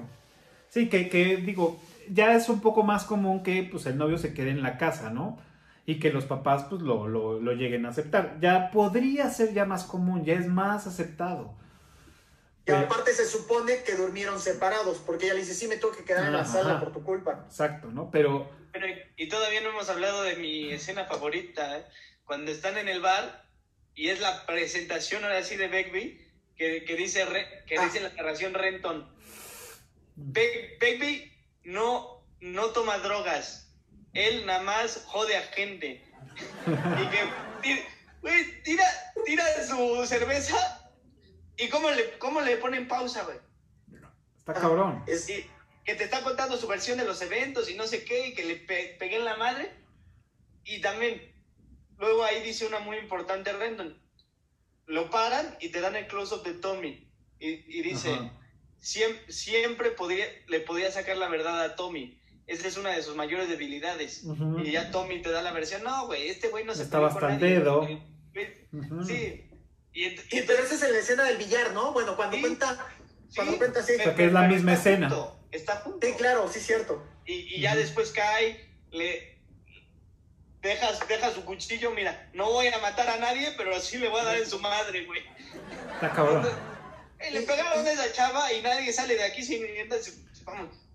Y el patadón en los tanates, y o sea, es, es, es bellísima la grande escena. de Y, Becky. se- y se- Porque es, es- ese es es- excelente. Y lo que es buenísima es ver a todos en el balcón, Ah, nada más viendo. Así de, O sea, güey. nadie se baja. O sea, tú te tú, no sé, si yo estoy en un antro y me empiezo a pelear, mis amigos van a brincar por mí. Aquí nada más es todo, se asoman, ven, de hecho, le pega a Reto, le pega un vaso o algo Ajá. Casi dedo. los salpica, sí, salpica. los salpica, sí. A los salpica, le es así, se chupa, nadie se mete. Claro. Porque es Becky, o sea, porque Ajá. es Becky, porque hace eso todos los días, o sea, porque Sí, y, y te, te- te está dando a entender eso, o sea, te está familiarizando con los personajes. claro, o sea, es, es- y como lo dices, es una, es una escena también de mis favoritas porque ahí demuestra el- lo agresivo que podemos llegar a ser cualquiera de nosotros, ¿no? Como, como la parte dura o agresiva que cargamos. No, no quiere decir que te identifiques, pero más bien como que lo disfrutas porque es tu, tu parte animal que te gusta, que la tienes, este, pues, no sé, guardada en tu interior. Ajá. Y que un cabrón en la primera provocación lo sacas y hasta lo disfrutas. Dices, güey, está en cabrón. Pero pues dejas aparte el de, güey, le valió verga, mandó un tarro y le pegó a una vieja que la casi la mata, ¿no? Pero Ay, lo disfrutas tanto porque es tanta es igual adrenalina. así de Becky es cuando el gringuito llega y, excuse me, may I use your back? Ah. Y van todos caminando y no te sientes mal por el güey, o sea, ya sabes lo que le va a pasar, dices, cabrón, ¿a dónde te metiste, güey? Justo iba a hablar de eso, pero también está muy cañón como ese bar era su, era su lugar de, Era el todo. de confianza. Ajá. ¿Qué pasa cuando, cuando ya van de salida? El bartender, El se está se probando la, la chamarra, chamarra. del gringo. Exacto. Y, y, y, y otra cosa que ahí también es, es buen trabajo de Danny Boy, es el que, el que lo frena con el, cuando le va, lo va a apuñalar, es Spot, que le, le, le- Ah, le sí. deja el, el cuchillo casi en la mano. Y eso pues al final es lo que lo corta y, o sea, todos, Sí, esos, todos esos detallitos que van tejiendo la historia. De hecho, Begbie, el cuchillo nada más corta a una persona, lo saca todo el tiempo, pero nada más corta a una persona. A Spot, Sí, a Spot. A Spot en la última escena. Exacto. Bueno, en la última pelea en el bar. Claro. No, está, está, está increíble. Ustedes, o sea, bueno, ya, ya, ya hemos visto que sí, este, se la saben cabrón. yo, yo hasta estoy así de, hay cosas que, pues, la verdad no, no, no había notado y me considero fan de la película. Ustedes, de, de todos los personajes que, que existen, este, que, que vemos ahí, ¿cuál es el que más les gusta? el que más Yo- me gusta. A ver, yo tengo que confesarlo. Este, yo, yo Begbie, Begbie fue el, el- el personaje que primero me llamó la atención por obvias razones, lo que les acabo de contar. Porque si es mi papá, aparte mi papá era, le encantaba el putazo y era bueno para el putazo. Entonces, Ujú. fue así como que me dije, wow, son idénticos, fuman, este, se pelean, obviamente no al grado de Begbie, este, Ujú. nunca llegó a hacer eso. Entonces como que ahí tuve un- una pequeña identificación. Después ya con el tiempo, yo, yo soy más este, Sick Boy. Yo Ok. me identifiqué mucho con, me encanta porque me identifiqué con Sick Boy, lo tengo que decir tal cual. Ok. Yo, este, como, como me mudé a a Estados Unidos para hacer secundaria y prepa y todo, ya una vez que vi este Trainspotting, me identifiqué mucho por cómo era con, con Sick Boy, porque era muy fantasioso y yo podía decir, ah, pues yo viví en México y hacíamos todo esto y a los gringos les decía esto y cuando regresaba a México les decía, o sea, inventa- me inventaba historias y era muy fantasioso. Pero, pero te digo, ya viéndola más y, y cuan- como lo compartí con, cuando vi lo de mi hermano y lo cómo es antihéroe Renton, la verdad, o sea, pues por eso me gusta la película, porque me, gus- me gustaría pensar que, que Renton tiene algo más allá, más allá de, de su vida en el abismo, ¿no? Claro. Entonces sí, y que pues todos podemos llegar allá a choose life si queremos, o sea, si, si tomamos la decisión, pues de dejar de, de dejar nuestras pendejadas, sí son, son muy padres y todo, pero si, si las podemos dejar, pues sí tenemos potencial para llegar a llegar más lejos. Claro. Eso de, de- de que dices es, es buenísimo, porque aparte del Shoes Life, a mí me queda muy claro con el ejemplo de Tommy. O sea, todos los detallitos, ahí fue el Shoes Life. Cuando se le acerca y dices que lo quiero probar porque me dices que es lo mejor de la vida. Frente le puede dicho, mi madre no te la voy a probar. O el mismo Tommy hubiera dicho, no, a ver, ¿qué, qué no? La probé ya, adiós. O sea, creo que el personaje de Tommy marca muy bien el Shoes Life. Ujú. Es todo el tiempo estás, Lo del Creo gato, que es el mejor trabajador. estás tomando Lo del gato. decisiones. Ujú. este, pues no muere, muere. Creo que es el mejor trabajado el de Tommy. eh, Ujú. Sí, de toxoplasmosis. Ajá. Ujú. Yo, yo, luego, a mí el personaje ¿Cómo- que más me gusta, Eh, perdón, la narrativa de cuando le cuentan cómo muere, eh, eh, cómo cierran con un chiste, eh, eh, eh, Mm. está- es, es buenísimo, Es o sea, es cruel, pero es bueno. O sea, Sí. le empieza a contar todo lo que le pasa, te pone la escena de ella con los pies así, y cierra con, pero el gatito está bien. claro. Yo, mi, o sea, personaje, personaje. favorito, bueno, el que más me gustó, sí es Spud. O sea, definitivamente ese personaje me gusta. Creo que con el que más me identifico, creo que sí es con Renton. Aunque me... ¿Con quién, perdón? Con te, Renton. te escuché lento, te escuché bajo. Con Renton. O sea, Renton. Ajá, como que siento que me identifico un poco más con ese personaje. Em, pero sí, de- definitivamente mi favorito es Spud. O sea, el personaje en sí, como es, me gusta mucho. Es un güey noble, es un güey, este, que aparte su forma de ser, em, entre jovial, chusca, este, se me hace Torpe. ajá, torpe, o sea, creo que Pero- tiene como muchas cosas que, que me Su gustaron. entrevista de trabajo es fenomenal. Wow. Sí, Ese- O sea, de que le dice, güey, no la, no, no la puedes tirar a la basura porque te van a decir, güey, este güey ni siquiera lo está intentando. Pero Sí, no, claro. no lo puedes hacer muy bien porque te van a contratar, güey. Entonces, tienes que encontrar esa cuerda floja. Entonces mentiste. Y ahí es cuando le entra el, el, el 20. No, y es que, todo, y, y si te das cuenta, al principio de la película, todos los personajes tienen así como su escena de introducción de que estos son los personajes. Sigboy te dice, bueno, cuando eres joven se te para y cuando no, no. No. Begbie con el, con el vaso po- po- por la borda. La entrevista de trabajo de Spot es el personaje de Spot cuando, cuando Tommy le dice a, cuando Tommy está haciendo ejercicio y todo, y le, le dice, le dice, a- le dice, Begbie, Begbie es cuate, entonces ¿qué puedes hacer? Te lo está diciendo porque a Renton, a Renton lo ve igual. Claro. Renton es cuate, entonces, ¿por cómo me voy a enojar con él que se haya llevado mi DVD? Y todos tienen, todos tienen su introducción, y eso de la película es fenomenal.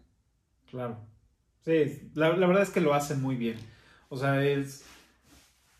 Este, este, este, mm, digamos, esta secuencia que tiene cada uno de los personajes en el paso de, de la película, de como se dice, la, la evolución del personaje o el, o el, o el tiro del personaje, es, sí, sí, lo, sí lo tienen muy marcado todos. Y eso es, eso es lo, lo que hace que no te queden dudas que dices, güey, ¿y, y qué pasó con este güey? Sino como sabes todo y hacia dónde se dirige cada uno, que no hay una sorpresa como tal, que aunque no sabes qué va a pasar, pero no hay así de, no hay una, ay, no sabía que iba a pasar esto, sino sabes qué va a pasar. Y un Entonces, giro así que digas, wow. Este, Entonces, te van encaminando cada policía. uno, te va encaminando cada uno de los personajes y mentalmente, o, o bueno, en mi caso, quedo satisfecho porque no me faltó nada, o sea, no me faltó algo que diga, uy, de esas películas que ves que dices, está padre, pero como que le faltó algo, o como de, no, güey, como que les ganó el tiempo y la quisieron terminar rápido y entonces todo La quedó hecho última un temporada de desmadre. Game of Thrones. La última temporada de Game of Thrones, ¿no? Por, por ejemplo, ¿no? No, y esa, es algo de lo que quería tocar. de que ya no se hace tanto en el cine.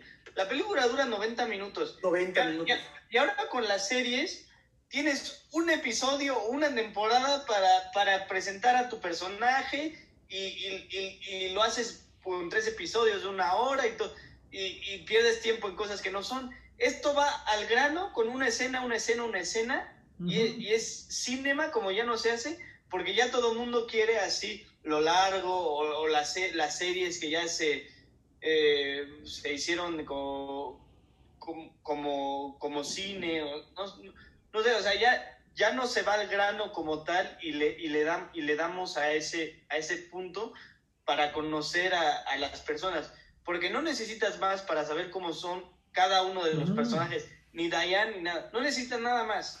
Ajá. Si, si vas al grano se puede hacer bien y ahora como, como se está haciendo con, con series y todo eso, yo creo que se ha perdido mucho de ese arte de, bueno, cómo llegar al, al centro, al cogollo de tu personaje. Y eso Sí, sí, creo te- ya no se hace, ya no se hace o ya no lo ves tanto. Claro. Completamente de acuerdo. Yo creo que para cualquier persona que quiera ser, ser director de cine, esta película es este, indispensable para entender cómo, la constru- cómo puedes construir personajes en tiempo récord. Que estoy totalmente de acuerdo con lo que dices, pero lo padre de esta película es que, aunque te los construyen, entiendes cómo va a ser cada personaje en cinco minutos. Pero lo padre es cómo lo siguieron construyendo toda la película hasta el final. Sí, claro. O sea, el Te ritmo es muy confirmaron bueno. Lo que, te confirmaron lo que, ya habías, lo que ya habías visto en sus cinco minutos, pero siguieron metiéndole ahí detallitos que es Tienes maravilloso. tienes razón. A lo que voy es que ya conoces cómo es cada personaje. Sí. Entonces ya sus reac- las reacciones ante las situaciones que te presentan ya Ya no te sorprenden. te sorprenden porque, bueno, Begbie, obviamente, que cuando le- al final le tiran, le tiran la chela encima, ya sabe lo Sabes. que le va a pasar a ese cabrón. O sea, Que de hecho, ahí, ahí, ahí te voy a interrumpir. Ahí viene una, una escena que, o sea, que a lo mejor le estoy sobreanalizando de más, o sea, o, o más bien estoy tratando de sobreanalizarla y de analizarla, porque más bien analizarla, porque hay una escena de paz, o sea, de tranquilidad, cuando ya este güey desmadra al otro güey, le avienta el tarro en la boca, madrea a todos y le, y le, le dice a Renton, le dice, dame un cigarro. Trae, tam- también trae la maleta. Hacen el close-up de cómo se acerca, bueno, cómo ya se voltean y está cerca y le hacen el close-up a la cara, pero por medio de, de, de luz y sombra. Entonces no, no puedes, no ves su cara completa, pero está la, la luz de fondo y toda esta secuencia de cómo el güey le saca el cigarro, lo prende, se lo da y él lo agarra, cómo toda la cara de, de, de le cambia de furia, le cambia a una relajación. O sea, no, no, no entiendo muy bien el, el- si hubo Mira. un concepto en esa escena, pero cambia de ser una escena muy agresiva a una tranquilidad muy cabrona. No sé si tenga que ver con la psicología del personaje, si Creo- tenga, no sé. Creo que bueno, tiene que ver con este que ahí, bueno, y esta es mi interpretación también, creo que ahí Begbie se sentía como que tenía todo el poder cuando tenía el maletín. Entonces cuando ya le entrega el maletín y ya le entrega el cigarro, que el cigarro como ya, hemos, ya lo hemos visto, o sea, es como el calmante de todo, porque son los ochentas y todo el mundo fuma.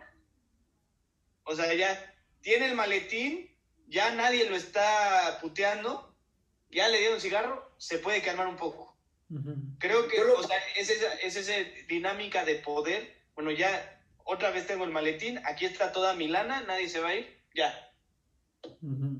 Yo lo veo, lo veo de, de dos formas. Un poco como lo dice Diego, del poder de tengo todo lo que necesito en esta vida, porque tampoco es que eran de lujos muy caros. Sí, o sea, tener ese dinero y tener este, sus bebidas y tener su cigarro, como que era eso. Y otro también, como demostrar el poder, como este, ver a un Renton sumiso este, en ese momento, porque le dice, dame un cigarro y tráeme el maletín. Ujú. Y el cigarro todavía se tarda un poco en de- abrir la cajetilla, le enseña como los cigarros, y no, sin decir absolutamente nada, Renton se da cuenta que le tiene que prender el cigarro. O sea, es, saco el cigarro, se lo prendo y se lo doy. Ajá. Y le doy el primer golpe. Ya le doy el primer golpe, sí, pero bueno, No. es que eso es para aprenderlo. Ah, ok, que como no, Claro. este, Sí. y, y- justo también, digo, ya que lo hablamos, es con, con Sick Boy fue como la prueba de, bueno, yo, yo, no me, yo no me saldría con el dinero de mis amigos. Ujú. Le dice, ah, yo sí. Esa era la prueba con Sick Boy. La Claro. prueba con Begbie fue cuando le hace eso y le, le- le escupe todo el, el- o le sopla todo el, el- el humo en la cara. Ujú. Ah, con Baby ya estoy. Y, y nada más voy a compensar a, a Spot al final. Y ya. Pero era Sí. como la, la prueba. O sea, fue verbal con Sick Boy y fue no verbal con Baby. Ujú. Pues sí, digo, eso es, es lo, lo- lo- lo que les decía de esa escena. No sé, como que. No sé si la, la quiero analizar de más, pero siento que hay algo, algo en esa escena porque cambia completamente todo. O sea, el close-up que le hacen a este güey. Me queda claro que le, le- le gusta tener el poder de, de todos. Este. Pero esa, esa escena, esos segundos que dura, siento que. Y no encontré nada referente a eso. ¿Y cómo, y cómo, cómo te dan las primeras notas de Born Sleepy? Ahí en el... Eh, Ajá. Ahí. Exacto.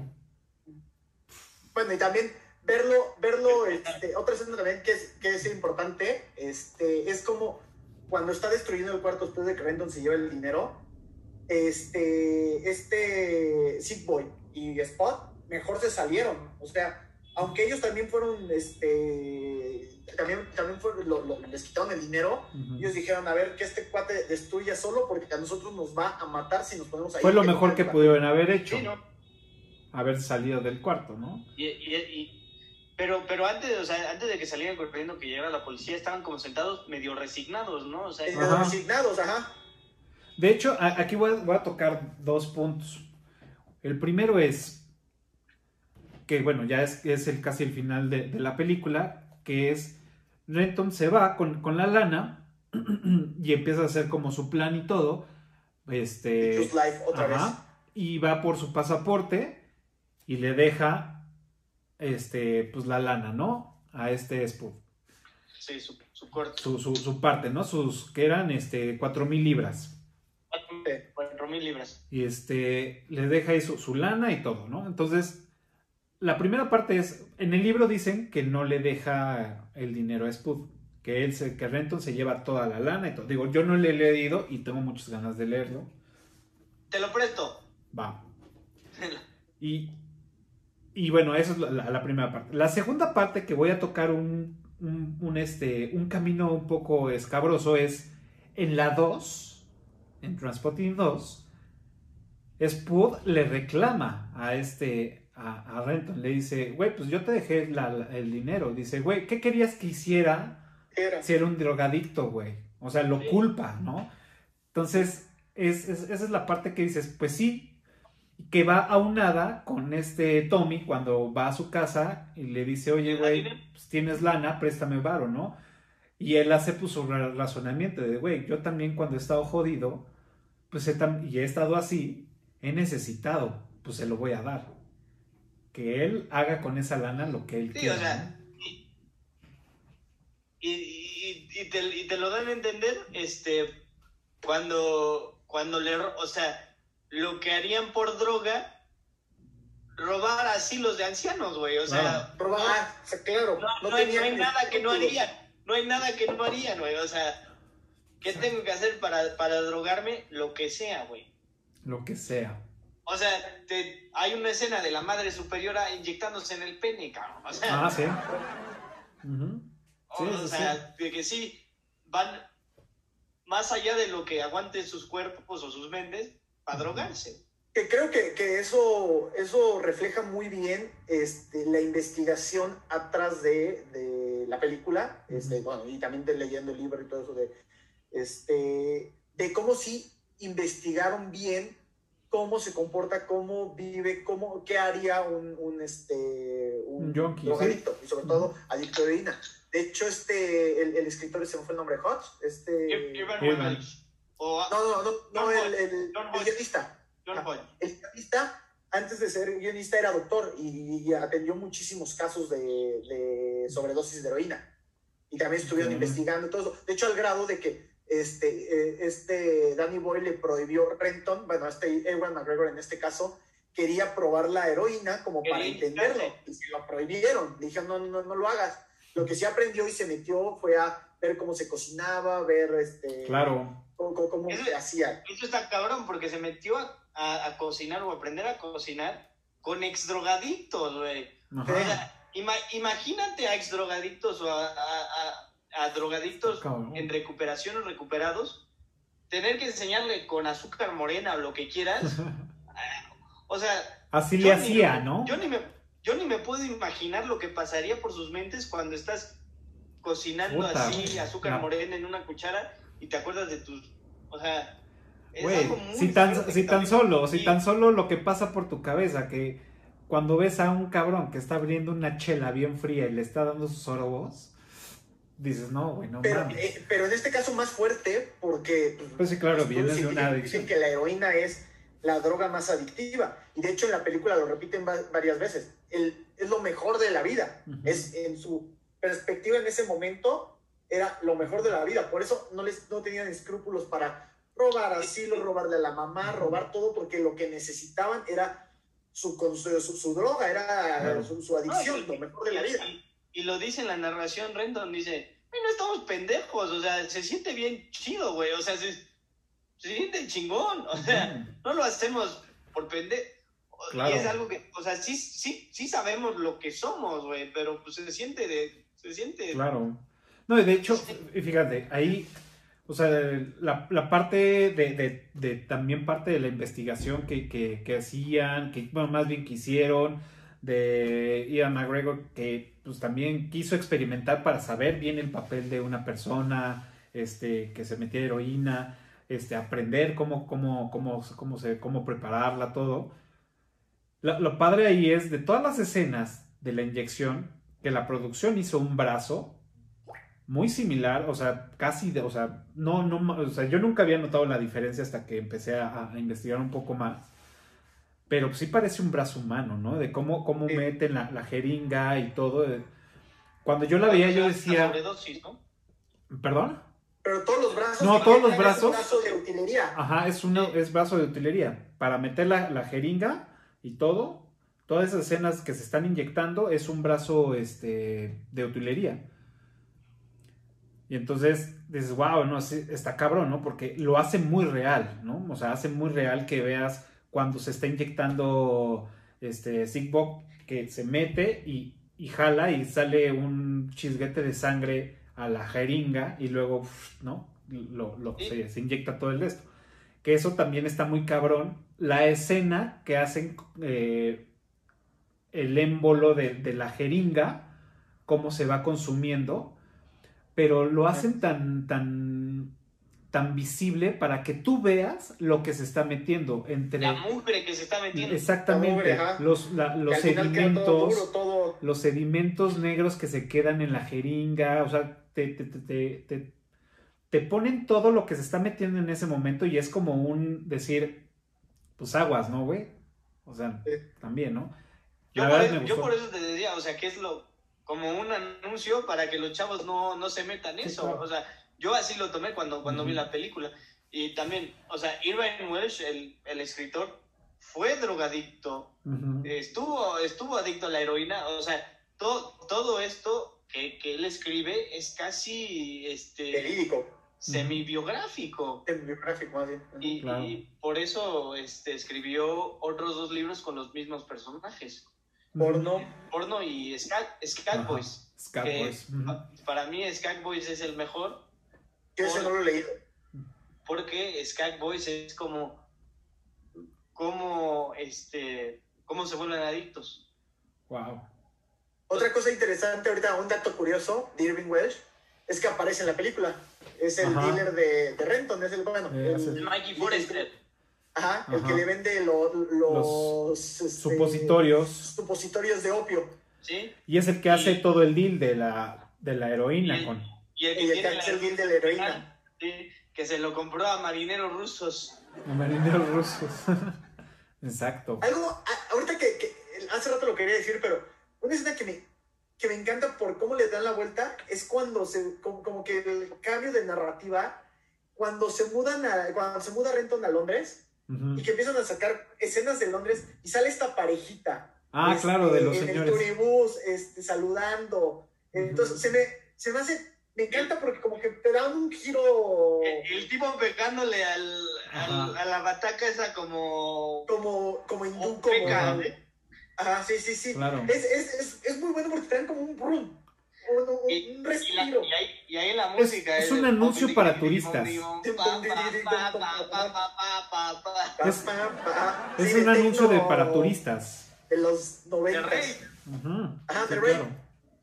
Sí, e, es, tienes todas las razones. Sí cambia totalmente todo. O sea, todo, todo lo, lo- lo- lo- la esencia que vas manejando en, en- en la película, te lo cambian y creo que eso lo, lo hizo bastante bien, ¿eh? Me- ahora que lo que lo pienso, creo que sí le sumó bastante a la película porque dejas, dejas por completo lo, lo, lo, l- pues, lo que estaban viviendo en Escocia, ¿no? Y no solo, eso es algo que te hace, hace más simpatético a Renton, porque ves su potencial. O sea, sí puede tener trabajo, sí, sí se puede codear así con los ejecutivos, sí, sí, sí puede ser productivo. Entonces después ahí cuando eso regresa a Escocia y se tiene que volver a inyectar, fue cuando mi hermano dijo, no, güey, ya estabas fuera, cabrón. Claro. Sí. Por ejemplo, y, y- y algo curioso que ayer me estaba dando cuenta es que Renton en, en- en, este, Escocia solo tiene, bueno, antes de que se vaya a Londres, solo tiene una corbata.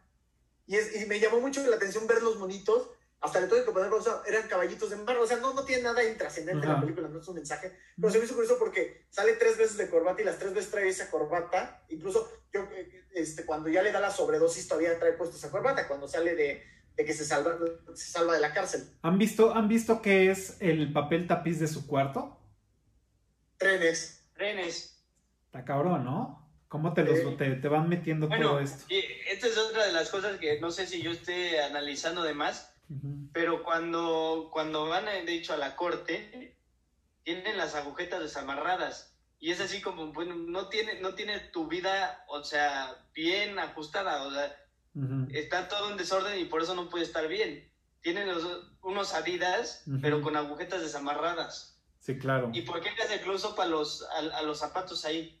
Sí, totalmente. idea, No, te- no lo. Traen Seguramente. traje todo, pero traen traje, o sea, de, como Zoom, de aquí para Ajá. acá, te ves bien, pero quién sabe. Sí, claro. Y, y ahí, le, y, le, y ahí le hace close-up a, a- a- a las agujetas desamarradas. Seguramente, ¿eh? O sea, no, que- nada fue, nada Otro- es suelto. O sea, seguramente tiene algo que ver con lo que acabas de decir. Porque no, este güey no hace ninguna toma sin antes generar un, porqué. repensarla y repensarla. Otra escena Voy que por me di más. cuenta ayer también, Sigan. que creo que ahí hay un mensaje. Es justo cuando sale ya de- del bar, que dice, no, no puedo vivir así, necesito otra, otra, este, otra vez antes de la sobredosis, necesito este, volverme a inyectar.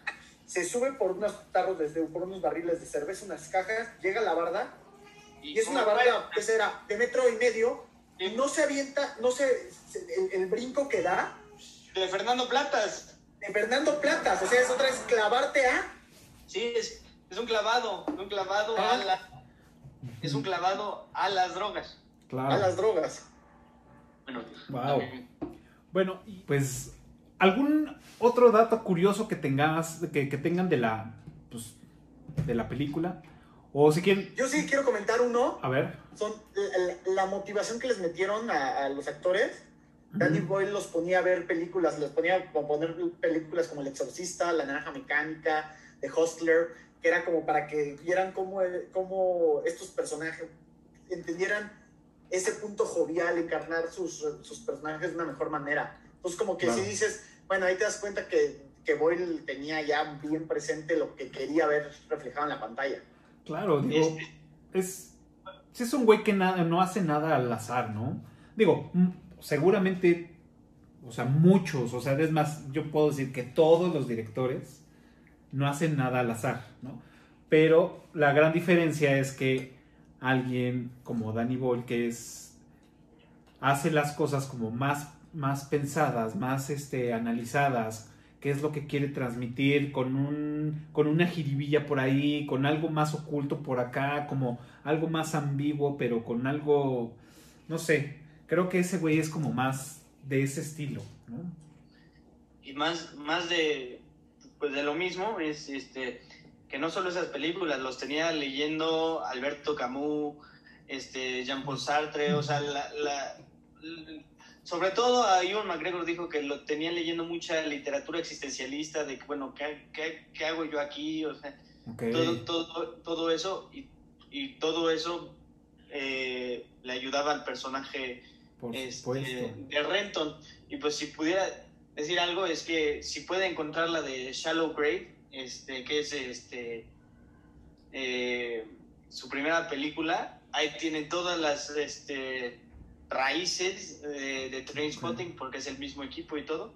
Y después hizo A Lifeless Ordinary, todavía con Cameron Díaz, con Ewan McGregor, eh, John Hodge, McDonald ma- mucho más palomera y después cuando hizo La Playa, ahí fue Ah. cuando se peleó porque Ewan McGregor creyó que iba a ser él Claro. y después lo reemplazó por Leonardo DiCaprio y por eso tu- nos tuvimos que esperar todo este tiempo a, tener la, la, la 2 de Trainspotting. Claro. 25 años. Di- digo, la playa, digo, o sea, como comercial rápido, a mí también es una de las gran, o sea, me encantó esa Me película. encanta. Está cabrona, está muy Igual la cabrona. música, ahí, te das cuenta todo, música, todo, que Ajá. trae todo, todavía todo el, el Danny que nos encanta. Exacto. Oigan, digo, sé que el episodio no, no este, habla de, de, de la secuela, pero creo que vale la pena mencionarla. ¿Ustedes qué tal? ¿Les gustó? ¿No les gustó la, la 2? Este, ¿Cómo abordó este Boyle la secuela con estos personajes? ¿Qué, qué les pareció? Eh, A mí, va, va Diego, va Diego. ah, bueno, eh, pues para mí, o sea, fue como ponerte las pantuflas cómodas, volver a volver a ver a los personajes que pues conoces Eh, y, y me dio mucho gusto que fue todo, todo el mismo equipo que regresó a hacer la película. Este, yo no, no tenía sentimientos ni para un lado ni para el otro hasta que mi tío Rafa, es, que, que vio la película en el cine él desde el 71, vio la primera en el cine, este, dijo, güey, ¿qué pedo? ¿Por qué siguen haciendo lo mismo? O sea, pinche Sigboy, pinche Renton, o sea, salí del cine con mucho coraje, güey. O sea, ¿por qué siguen haciendo lo mismo, güey? O sea, me, me dio rabia, güey. Estaba encabronado. Le dije, güey, pues es que esa es la magia de la uno, güey. O sea, te importan estos personajes como tus amigos, como, como, como gente real. O sea, si, si no te hubiera gustado, no te hubiera importado, ni te hubieras encabronado como te encabronaste ahorita. Sería una película, una película no me gustó y ya, chingue de su madre.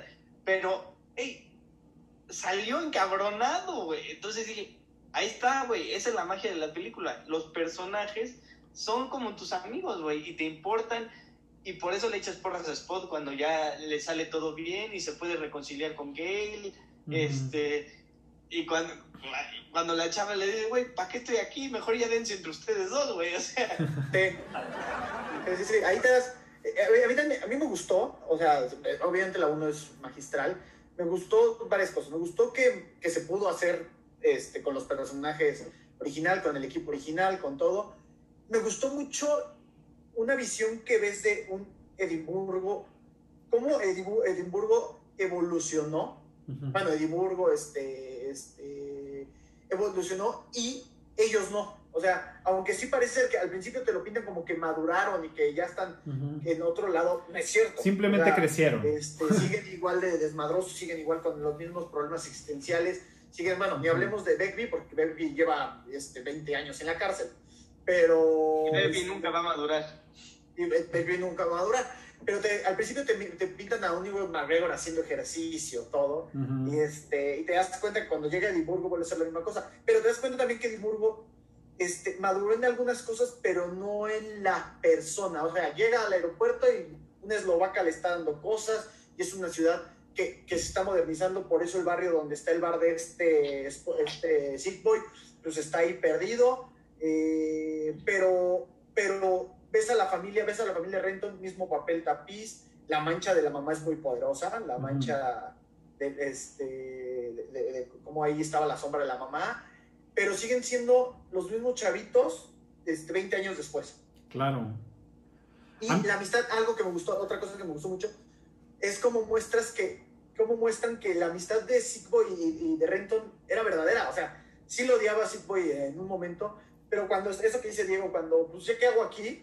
Cuando están los dos hablando de fútbol, eso es la escena que más me gusta. Cuando están hablando de, fútbol, este, ellos dos juntos es buenísima. Y. De, que vieron a George Pers con Gilbernia. Exactamente. Y, este, y el discurso de modernizado de Shoes Life. Cuando están en el restaurante, le dice, a ah. ver, ¿qué es eso de Shoes, de Shoes Life? Y que dice el iPhone, le dice, es muy bueno. Claro. Fíjate, a mí también me gustó, ¿eh? Digo, y, voy en contra, bueno, o sea, las, las críticas de, no, güey, es, una mamada, ¿por qué las segundas partes no, nunca fueron, no son buenas? A mí también me gustó, creo que lo, lo hizo bastante bien. Y ojo, vámonos. La playerita, la playerita. Claro. ya. es, ojo, es este güey lo hace con toda la intención, sí, de seguir contando la historia, pero es, es este, es la receta, es la receta perfecta que ahorita hay para las películas, el hit, y series, es, pues es lo retro, es regresar, es este, lo vintage, es como, como la nostalgia, vamos, ¿no? Es apoderarte de la nostalgia del espectador para que tu programa tenga éxito, para que tu película tenga éxito. Es darles en los recuerdos, porque esta película de Transporting 2 va dirigida a los contemporáneos de que salieron, no va para las nuevas generaciones. O sea, va como segundo, como segundo acto. Pero realmente para, va dirigida para la gente que vio la 1 que tenía esa edad. Y bueno, por ende, pues bueno, ahí se van, se van haciendo las, las, las cadenitas de generaciones. Pero eso es lo que está pegando. Y ahorita es, el poder recordar y vivir de lo que has hecho, pues es lo que pega y es lo que, lo que te hace sonreír, te hace decir, ay, no mames, yo hacía esto y, chingón. Y en otro, en el aspecto del cine, pues es recordar lo que tú pudiste haber hecho o ver a los personajes que te hicieron sentir bien, ¿no? Y volver a verlos ya grandes, dices, wow, no mames, está cabrón, ¿no? ¿Cómo sigue la historia? Como lo dijo Diego, también otra vez te vuelven a contar la historia, en la 1, digo, como lo dijo Diego en la 1, en la 2 te vuelven a contar rapidísimo otra vez la historia de, eh, de, ellos, o sea, no cambió mucho, pero te vuelven a contar la historia rápido. Por ejemplo, lo del horario de verano, puta, cómo me reí, me encanta esa escena que te explique. Yo que iba a saber que se cambia el horario de verano, a los, los drogadictos no nos importa, el horario de verano es para los este, granjeros que se despiertan temprano. Sí, yo creo que estoy de acuerdo contigo, Caja. A mí sí me gustó y no le hice tanto eh, caso a las críticas porque yo creo que lo que pasó es que la gente quería que hiciera una película igual a Trainspotting y te hiciera sentir lo mismo, pero pues es que ya no son chavos, o sea, ya no están haciendo, o sea, es, tiene, por naturaleza tiene que ser otra película, o sea, completamente. Ya, no estás hablando del, tipo que va a ligar al antro, güey. O sea, en su defecto quizás Sick Boy sí, porque, o sea, no creció, pero, güey, ya son tipos cuarentones que tienen que enfrentarse a la realidad de que no hicieron nada con su vida y de que todas las promesas de la juventud y todo eso, para ellos no, no, no se materializaron. Y, y, yo creo que ahí es donde el mejor personaje es Spot. Porque en realidad Spot es el que sí se sale. Spot es el que sí puede ya al final, bueno, reconciliarse con que, o sea, puede cumplir la promesa que Renton te dio en la, en la primera. Claro. Que, que, que, que, Renton ve, regresa y es un fraude. Igual que Sick Boy. Y por eso Sick Boy y Renton se vuelven a encontrar en el, en el plan fantasioso que estaban de, de, chavitos. Y por eso te, te ponen The Clash y te ponen Queen en el, en, en- en- en el soundtrack, porque se están yendo no a donde los vimos nosotros, Ujú. sino a más atrás, o sea, a su, a su- a su adolescencia Claro. Eh, cuando se empezaron a ver. Entonces, yo creo que eso pasó, que los críticos querían lo mismo de Trainspotting y, y por Era imposible. no puede ser, o no debe ser, Ujú. porque si lo hacía igual, o sea, si los si veíamos a, a Renton ligándose a una de 14, 15 años, ya es violación, güey, o sea, ya, Sí.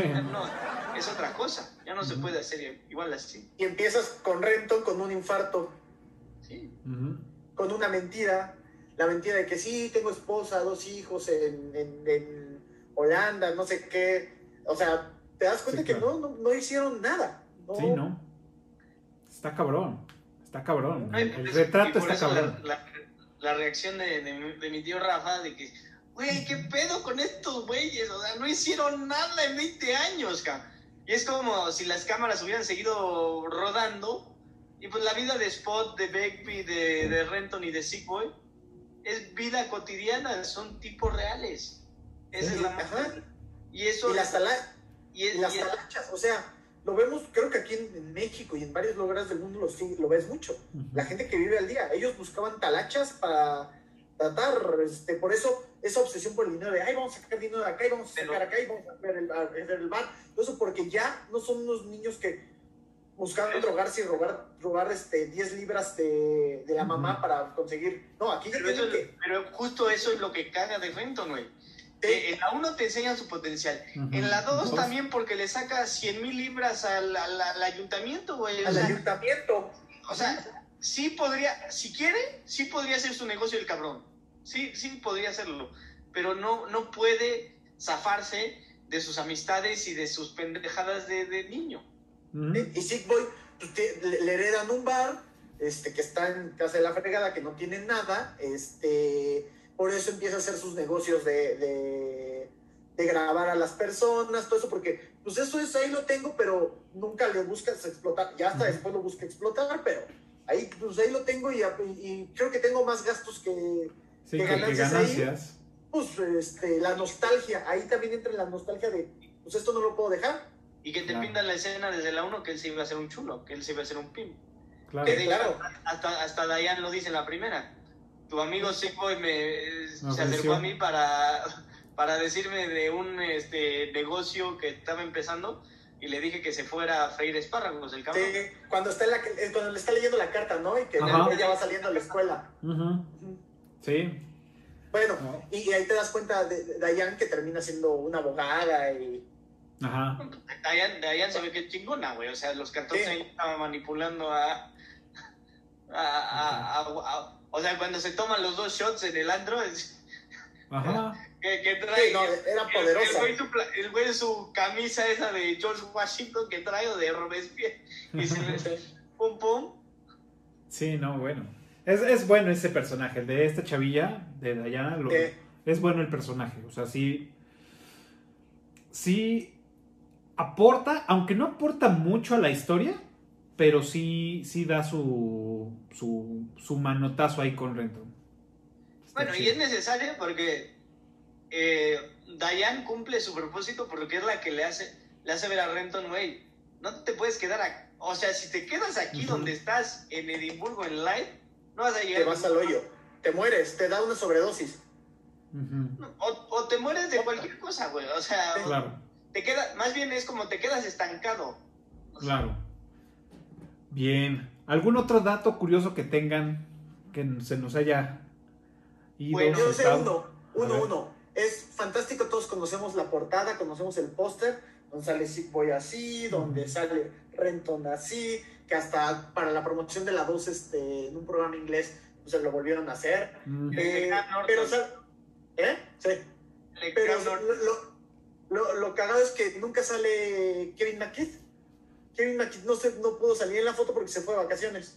sí, güey. Estamos hablando que es una película de bajo presupuesto, pues no puedes hacer dos, dos fotografías al mismo tiempo, no puedo- Ujú. en una semana después, entonces por eso nunca sale. No, no de sabe. hecho, pues mucha gente no toma en cuenta a Tommy por el simple hecho de que no sale en el póster, cuando Tommy es un gran personaje. Claro. Es, Bueno, es- una consecuencia el- muy cabrón en la película. El este, actor que hace de, del, este, del comprador de droga, Kid Allen, es, este, él escribió la canción para Inglaterra del Mundial de Italia 90, The World in Motion con New Order. Órale. Él escribió esa canción y, y él sale de ahí en el video con, con John Barnes y, y Paul Gascoigne y todos ellos. ¿Qué tal, eh? Es el que me dijiste que es el papá de, de los Allen. Ese, ese es el papá de Alf Allen y de, y de Lily Allen. Es el papá de Theon Greyjoy. Ok. Cierto. Cierto. Tienes toda la razón. Fíjate, no, no, no lo había. Sí. Y él. Yo me, yo me lo enteré antes de la grabación, Diego me, me soltó ese dato, no tenía ni idea. Ya. Wow. pero no es la trivia, ¿eh? La trivia está todavía más difícil. Muy bien. Bueno, pues antes de, de- de pasar a, pues ya a la trivia. Bueno, por última, ¿tienen algún otro dato que, que quieran compartir antes de, de, de Yo, bueno, yo- hemos hablado mucho que es una película que, que toma muchas temáticas y algo muy importante para ellos es el fútbol. Entonces, muy, algo muy gracioso es que el bigote de, de Beckby se basó en el delantero de Liverpool, en Ian Rush. Oh, wow.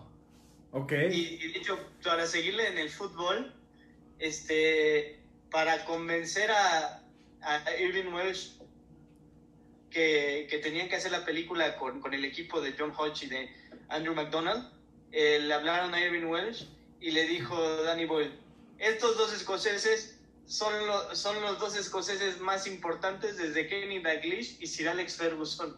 Y por eso Wow. dio los derechos al- a su libro para hacer la película. Órale. Wow. Mira. Bien. Porque le encanta el fútbol. Ok. Se queda, queda clarísimo en las dos películas que, Claro. que su pasión es la música y el fútbol. Y el Y, y fútbol. una, y una de las cosas que le dolió mucho ya, porque la película de Trainspotting 2 sale justo después de que se muere David Bowie. Es- Ok. y, y Welsh ha dicho que si no hubiera sido por David Bowie, él no se hubiera podido salir de sus drogas y ser escritor. O sea, David Bowie lo sacó de la adicción. Y entonces por esto, cuando él está regresando a su cuarto, cortan toda la música, cortan todo el sonido, que eso casi nunca se hace en las películas, o sea, que cortan todo el sonido y, y- y se ve como él está viendo sus vinilos y él se, se para en el de Ziggy Stardust y, y le dan como un close-up al de David Bowie. Porque es como así, no, no está en el soundtrack, pero, pero está presente en la vida de Renton. eh, como, Wow. un, como un homenaje. Un homenaje a David ¿Qué Bowie. tal? Oye, esta, esta está buena, ¿eh? Ni idea. No, no sabía de eso. Pues- Eh, iba a ser una de mis preguntas. de un- eh, también la tenía en la trivia, ¿qué, qué disco? Pero bueno, tengo otras. Bien. No, tengo una muy buena. Ok. Pues bueno, como saben, em, yo en mis redes sociales califico las, las películas por medio de IMBD. Y pues bueno, ahora le toca pues, a esta, ¿no? Del 1 al 10, ¿cuánto le ponen a Trainspotting? 10. Hijo, yo creo que voy a hacer, po- este, voy a hacer ser objetivo 10. Tiene todo lo que no es una película. Ujú. Yo Bien. por lo que significó para mí, o sea, porque además fue así como cuando la vi no sabía nada y eso me ayudó mucho, no sabía nada de Trainspotting. Yo nada más dije, porque es famosa y es de culto y entonces eso me abrió más a, bueno, si esta me gustó, pues yo voy a ver más cine de culto y, y, Ujú. y me, abre- me, me abrió, bueno, me voy a animar al cine francés, al cine setentero, terror, terror, eh, blanco y negro, o sea, todo eso pasó por, porque le di a Trainspotting una oportunidad, entonces por lo que significa es 10. Perfecto. Pues yo también, o sea, yo a esta, película fue, digo, yo la, la, la arranqué desde hace muchos años. Ya tengo bastante tiempo con, con la cuenta de IMBD. Y sí, también le di un 10 rotundo por, por todo lo que dicen y se me hace, o sea, sí, una película totalmente completa. Desde la música, desde mm, las secuencias, este, los diálogos, la, la narración de, este, de, de Renton.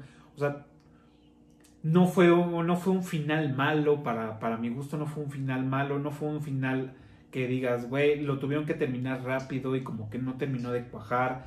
No me quedó, este, sensaciones de le faltó algo, o sea, que es lo que a veces me o muchas veces me sucede con otras películas. Por eso también le doy el 10 y también que pues son temas que me gustan, son, son este, pues digamos el género dramático, que es, pues, me gusta también mucho el género dramático y creo que pues también por eso, ¿no? O sea, básicamente pues tiene su 10 completito y redondo. Pues bueno, y antes de, de- de pasar a la trivia, la última pregunta es, actualmente, ¿qué están viendo? ¿Qué recomiendan? ¿En qué plataforma están viendo? Este, que nos recomiendan a todos los que estamos viendo. Eh, bueno, hay una en Prime que se llama Paris, Texas, del 84. La acaban de poner en Prime, que es de Harry Dean Stanton, que es de Wim Wenders. Y, y es de un hermano perdido este, que quiere reencontrar a su familia. Y la verdad, si está en Prime y, y- y tienen Prime, se la recomiendo. Es, es larga, pero si les gusta ese tipo de cine, pues lo recomiendo mucho. ok. Paris, Texas. se llama. Bien. La, la- la vamos a anotar para ponerla en la lista. Yo este, ahorita ando con algo, bueno, ahorita la verdad es que no he visto, bueno, sí he visto varias cosas, pero nada importante. Vi, por ejemplo, en Prime una que se llamaba Salvajes, que me apareció, que se quedan en la isla, que dio me- medio interesante, pero como que medio floja. Este, que estaba, vi, y la que empecé a ver, llevo un capítulo, pero está muy buena, es la de, es que estoy buscando el nombre, la de Mark Ruffalo, eh, este, Mark Ruffalo en HBO, que se llama La innegable verdad en español, pero en inglés se llama este, I know this much is true. Me lleva un capítulo, está muy buena. Y también la que estoy, la que veo para dominguear, este, la acabo de empezar, es la de Vision and Ah, ok. este, One Division. WandaVision. Ok. A mí me dio y mucha curiosidad. noven- noventera, Last Days of Disco, la acabo de comprar, de. Will Stillman. No sé si se ve bien, Sí. pero bueno, Last Day- The. Last Days of Disco. Ok. Muy, muy buena noventera y es parte de una trilogía que yo no conocía. Vi, según me acabo de dar cuenta que vi la tercera en la trilogía, entonces voy a tener que trabajar. ¿Cómo se llama?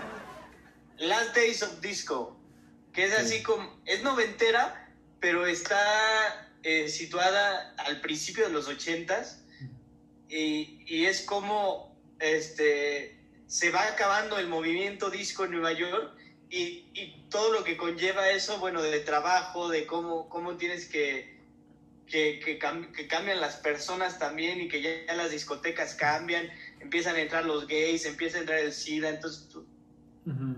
Mira, No. hay, hay, hay una película, ahorita que comentas esa, hay una película muy buena que yo tengo, se las puedo prestar, porque es difícil encontrarla, en- no creo que no está en ninguna plataforma. Se llama 24 Hours of Party People. Es este, es un 24 Me hours of people. 24 ¿Sí la has hours visto? Sí, Me suena, me Ajá, suena. sí. es un falso documental, ¿eh? con Steve Coogan. Sí. Es un falso documental que habla de todo el, el punk este, inglés, cómo va creciendo, habla de Sex Pistols, habla de Ian Curtis y, y Joe Division. Y también en un momento de la película sale ese cambio este, de cómo pasó a esa música a ya la electrónica. Es muy buena. Ah, bueno, y aquí sale Kate Beckinsale de Chavita, Chavita, Chavita. Antes, de Kate Beckinsale antes de las de este De Underworld. Ajá. Underworld, sí. Claro. Wow. Ah, Cuando hagamos el Eructito Cinema Club, ahora que se acabe todo esto. claro. Pues bueno, yo ahorita digo, se- seguimos con el interminable Dragon Ball. Estamos en GT. Vamos en el episodio 20, casi 30, 28, 29, algo así. Ya casi. Este, ya casi, ya falta la mitad. Son como sesenta y tantos episodios de este, pero ya después sigue Dragon Ball Super. Entonces, pues bueno. Eh, esos solamente son los fines de semana. Acabo de ver, de, de ver, me eché en, en fuga esta semana. Algo muy rápido. Me eché primero em, Lovecraft Country. La vi Ah. porque. La vi porque soy fan de Howard Phillips Lovecraft. Tengo todos los cuentos de este güey. soy mega fan de, de- de- sus cuentos de terror, en sí, en general, de todos los libros de terror. Y dije, bueno, pues la voy a ver porque pues tiene que ver algo con Cthulhu, con pues todos los personajes, ¿no? Que tiene este güey. Pues no, efecto, desgraciadamente no. Lo único que tiene en relación es que el escritor o el guionista se basa en fantasías muy similares a Howard Phillips. Basada en Ajá. nada más. Exacto, entonces está entretenida, está entretenida, eh, cumple con, con desconectarte, tiene buen ritmo, te atrapa un poco la historia, este, sí es- está situada en los, en los, creo que en los 60s o en los 50, ¿no? 50s, ajá, más o menos. Sí, en los Yo vi el 50 primer capítulo. Ah, bueno. Y, y está entretenida, o sea, cumplió, se me fue muy rápida, bien.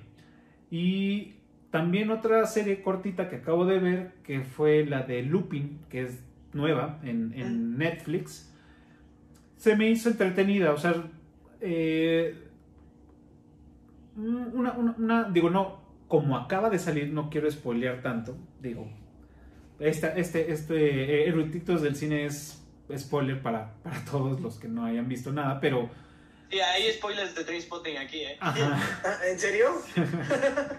Este, pues Lupin es- sí es, se me hace una película, no, no es como comedia, como tal, pero se me figura como una película de comedia, como un, como este, mm, la, ay, las de Nicolas Cage del Tesoro, Es ajá, o sea, algo así, ¿no? Eh, de Es personajes. francesa, ¿no? Sí, es francesa.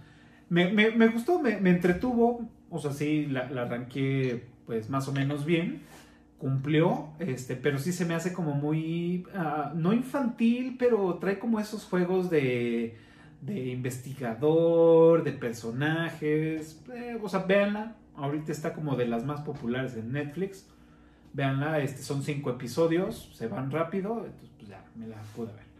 Entonces, Yo quiero. eso es Ah, lo que me ahorita olvidó decirles que como que me dio, tuve un bajón este, de series porque terminé de ver la semana pasada Billions. Ok. Este, que es maravillosa, Ujú. este, es, es una gran serie, me encantó, me encantó cómo manejan todo. Te, te duele mucho, te duele este, la cartera mucho porque manejan cifras de, ah, te portaste mal, nada más te voy a dar 3 millones de dólares de bono. Dices, ah, gracias. Este, pero bueno, es, es, hablan de todo de la bolsa de Nueva York, tiene ahí cosas interesantes este, de cómo, se, cómo obtuvo su riqueza, cómo abrió la cosa de bolsa. El problema es que en la quinta temporada se quedó en el capítulo 7, porque entró justo la cuarentena. Uf. Entonces está, entonces por eso como que me dio un bajón de serie, no, encontré na- no he encontrado nada que veo dos capítulos de una y le quito, no, no me, no, nada me ha clavado como me estaba agarrando Billions. Yo ahorita ca- acabo de empezar, precisamente el día de hoy en la mañana, vi el primer episodio de The Man in the High Castle. Ah, ya. Wow, wow, wow, eh, promete, eh. Primer capítulo, promete. O sea, aquí en un erudito nos lo recomendaron, no sé si fuiste tú, si fue. Rodrigo. Ah, bueno. Y dije, la, la tenía ahí para que vean que sí veo las, las recomendaciones. Dije, bueno, ahora le toca esta. Y hoy vi el primer capítulo y dije, sí promete, ¿eh? me, me promete, me llamó mucho la atención. Digo, ya puse a hacer otras cosas y entre esas trabajar. Este, pero yo pues, tengo bueno. el libro de, de Man in High Castle y también vi la serie. Y la primera temporada sí me gustó mucho porque está muy apegada al libro. Ok. Este, porque Philip K. Dick es uno de mis favoritos. También es, pues es el tipo que, que escribió la, la, la historia en la que está basada Blade Runner. Ok. Entonces, ay, por, por acá tengo el libro. O creo que lo presté en el trabajo y no me lo han regresado, pero bueno, ahí este, ya, ya lo tendré que comprar otra vez porque sí está muy bueno. Y sí, es una, es una de las grandes interrogantes de qué, qué hubiera pasado ¿Qué ha si... pasado? Claro, wow. Pero sí, eso es lo que ahorita voy a estar viendo. Pues bueno, ahí están las recomendaciones de, de los eructitos del día de hoy. Y pues bueno, ahora sí, vamos a pasar a la trivia. Recuerden que los primeros cinco que contesten correctamente en la caja de comentarios de este video, pues bueno, van a tener reconocimiento con bombo y platillo y el respeto de todos nosotros. Y pues cuando ya tengamos eh, patrocinadores, pues les vamos a hacer mandar, bueno, les vamos a mandar más bien un, un obsequio. y también con la posibilidad de participar en un episodio de Eructitos del Cine. Pues bueno, ¿quién empieza con su trivia? Diego, haznos los honores. Ah, bueno. Venga. Pues ya, ya dijimos que Irving Welsh, el autor del libro, sale en la película y es Mikey Forrester. Esa no es la, la trivia. La trivia es, ¿cuál es la banda que aparece en su La camiseta? playera. En la playera. Ok. Ok, Buena, ok. buena. Bien. No lo tengo idea, pero la voy a, la voy a buscar también. La voy a, la voy a encontrar. Perfecto. Tú. Va, a la mía. ¿Cómo se llama la enfermera que le saca sangre a Renton para la prueba del SIDA? Ok. Diablos. O sea, sí lo vi, pero no recuerdo. Bien. Está en su... Ajá, en su tag. Bien. Pues bueno, yo, yo tengo una más, más, más, más sencilla. Este, pero ahí les va. Dice, ¿cómo se llama el antro donde conoce Renton a Diana? Sencillita. Es este, por ahí un guiño a otra película. Ahí se las dejamos. Pues ahí está la trivia de, esta, de este episodio. Recuerden los primeros cinco que contesten correctamente. Premios y sorpresas se llevarán.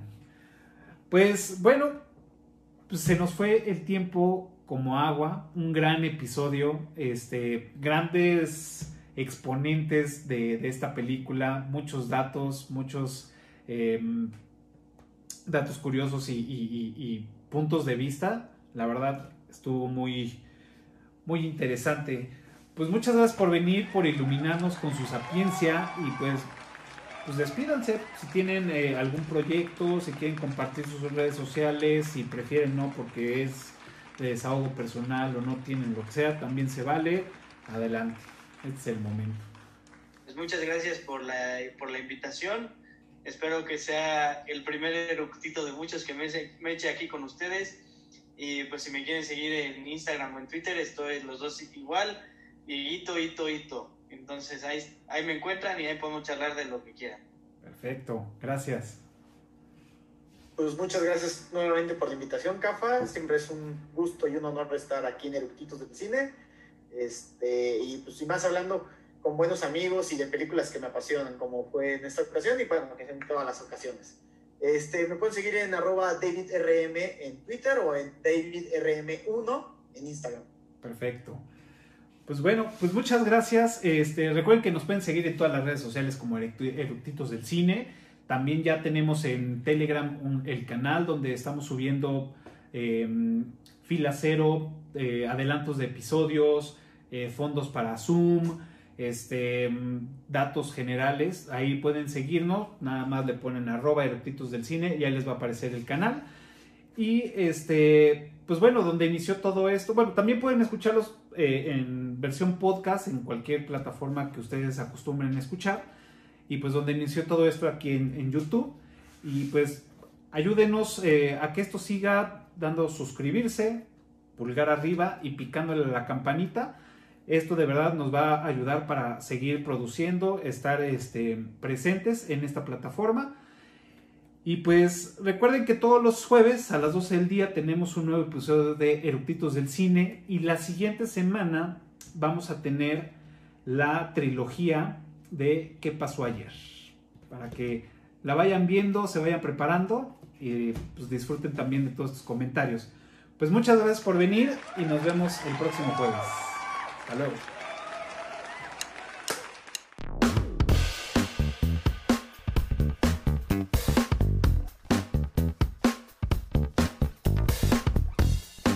Bueno, hagamos pausa. Yo voy al baño y a darle de comer al gato que ya me está exigiendo. Sí, Voy al la baño. Tuve que, la tuve que confirmar con un amigo que es más punk que yo, pero sí. ¿Cuántas chelitas te echaste? Eh, de 500 mil.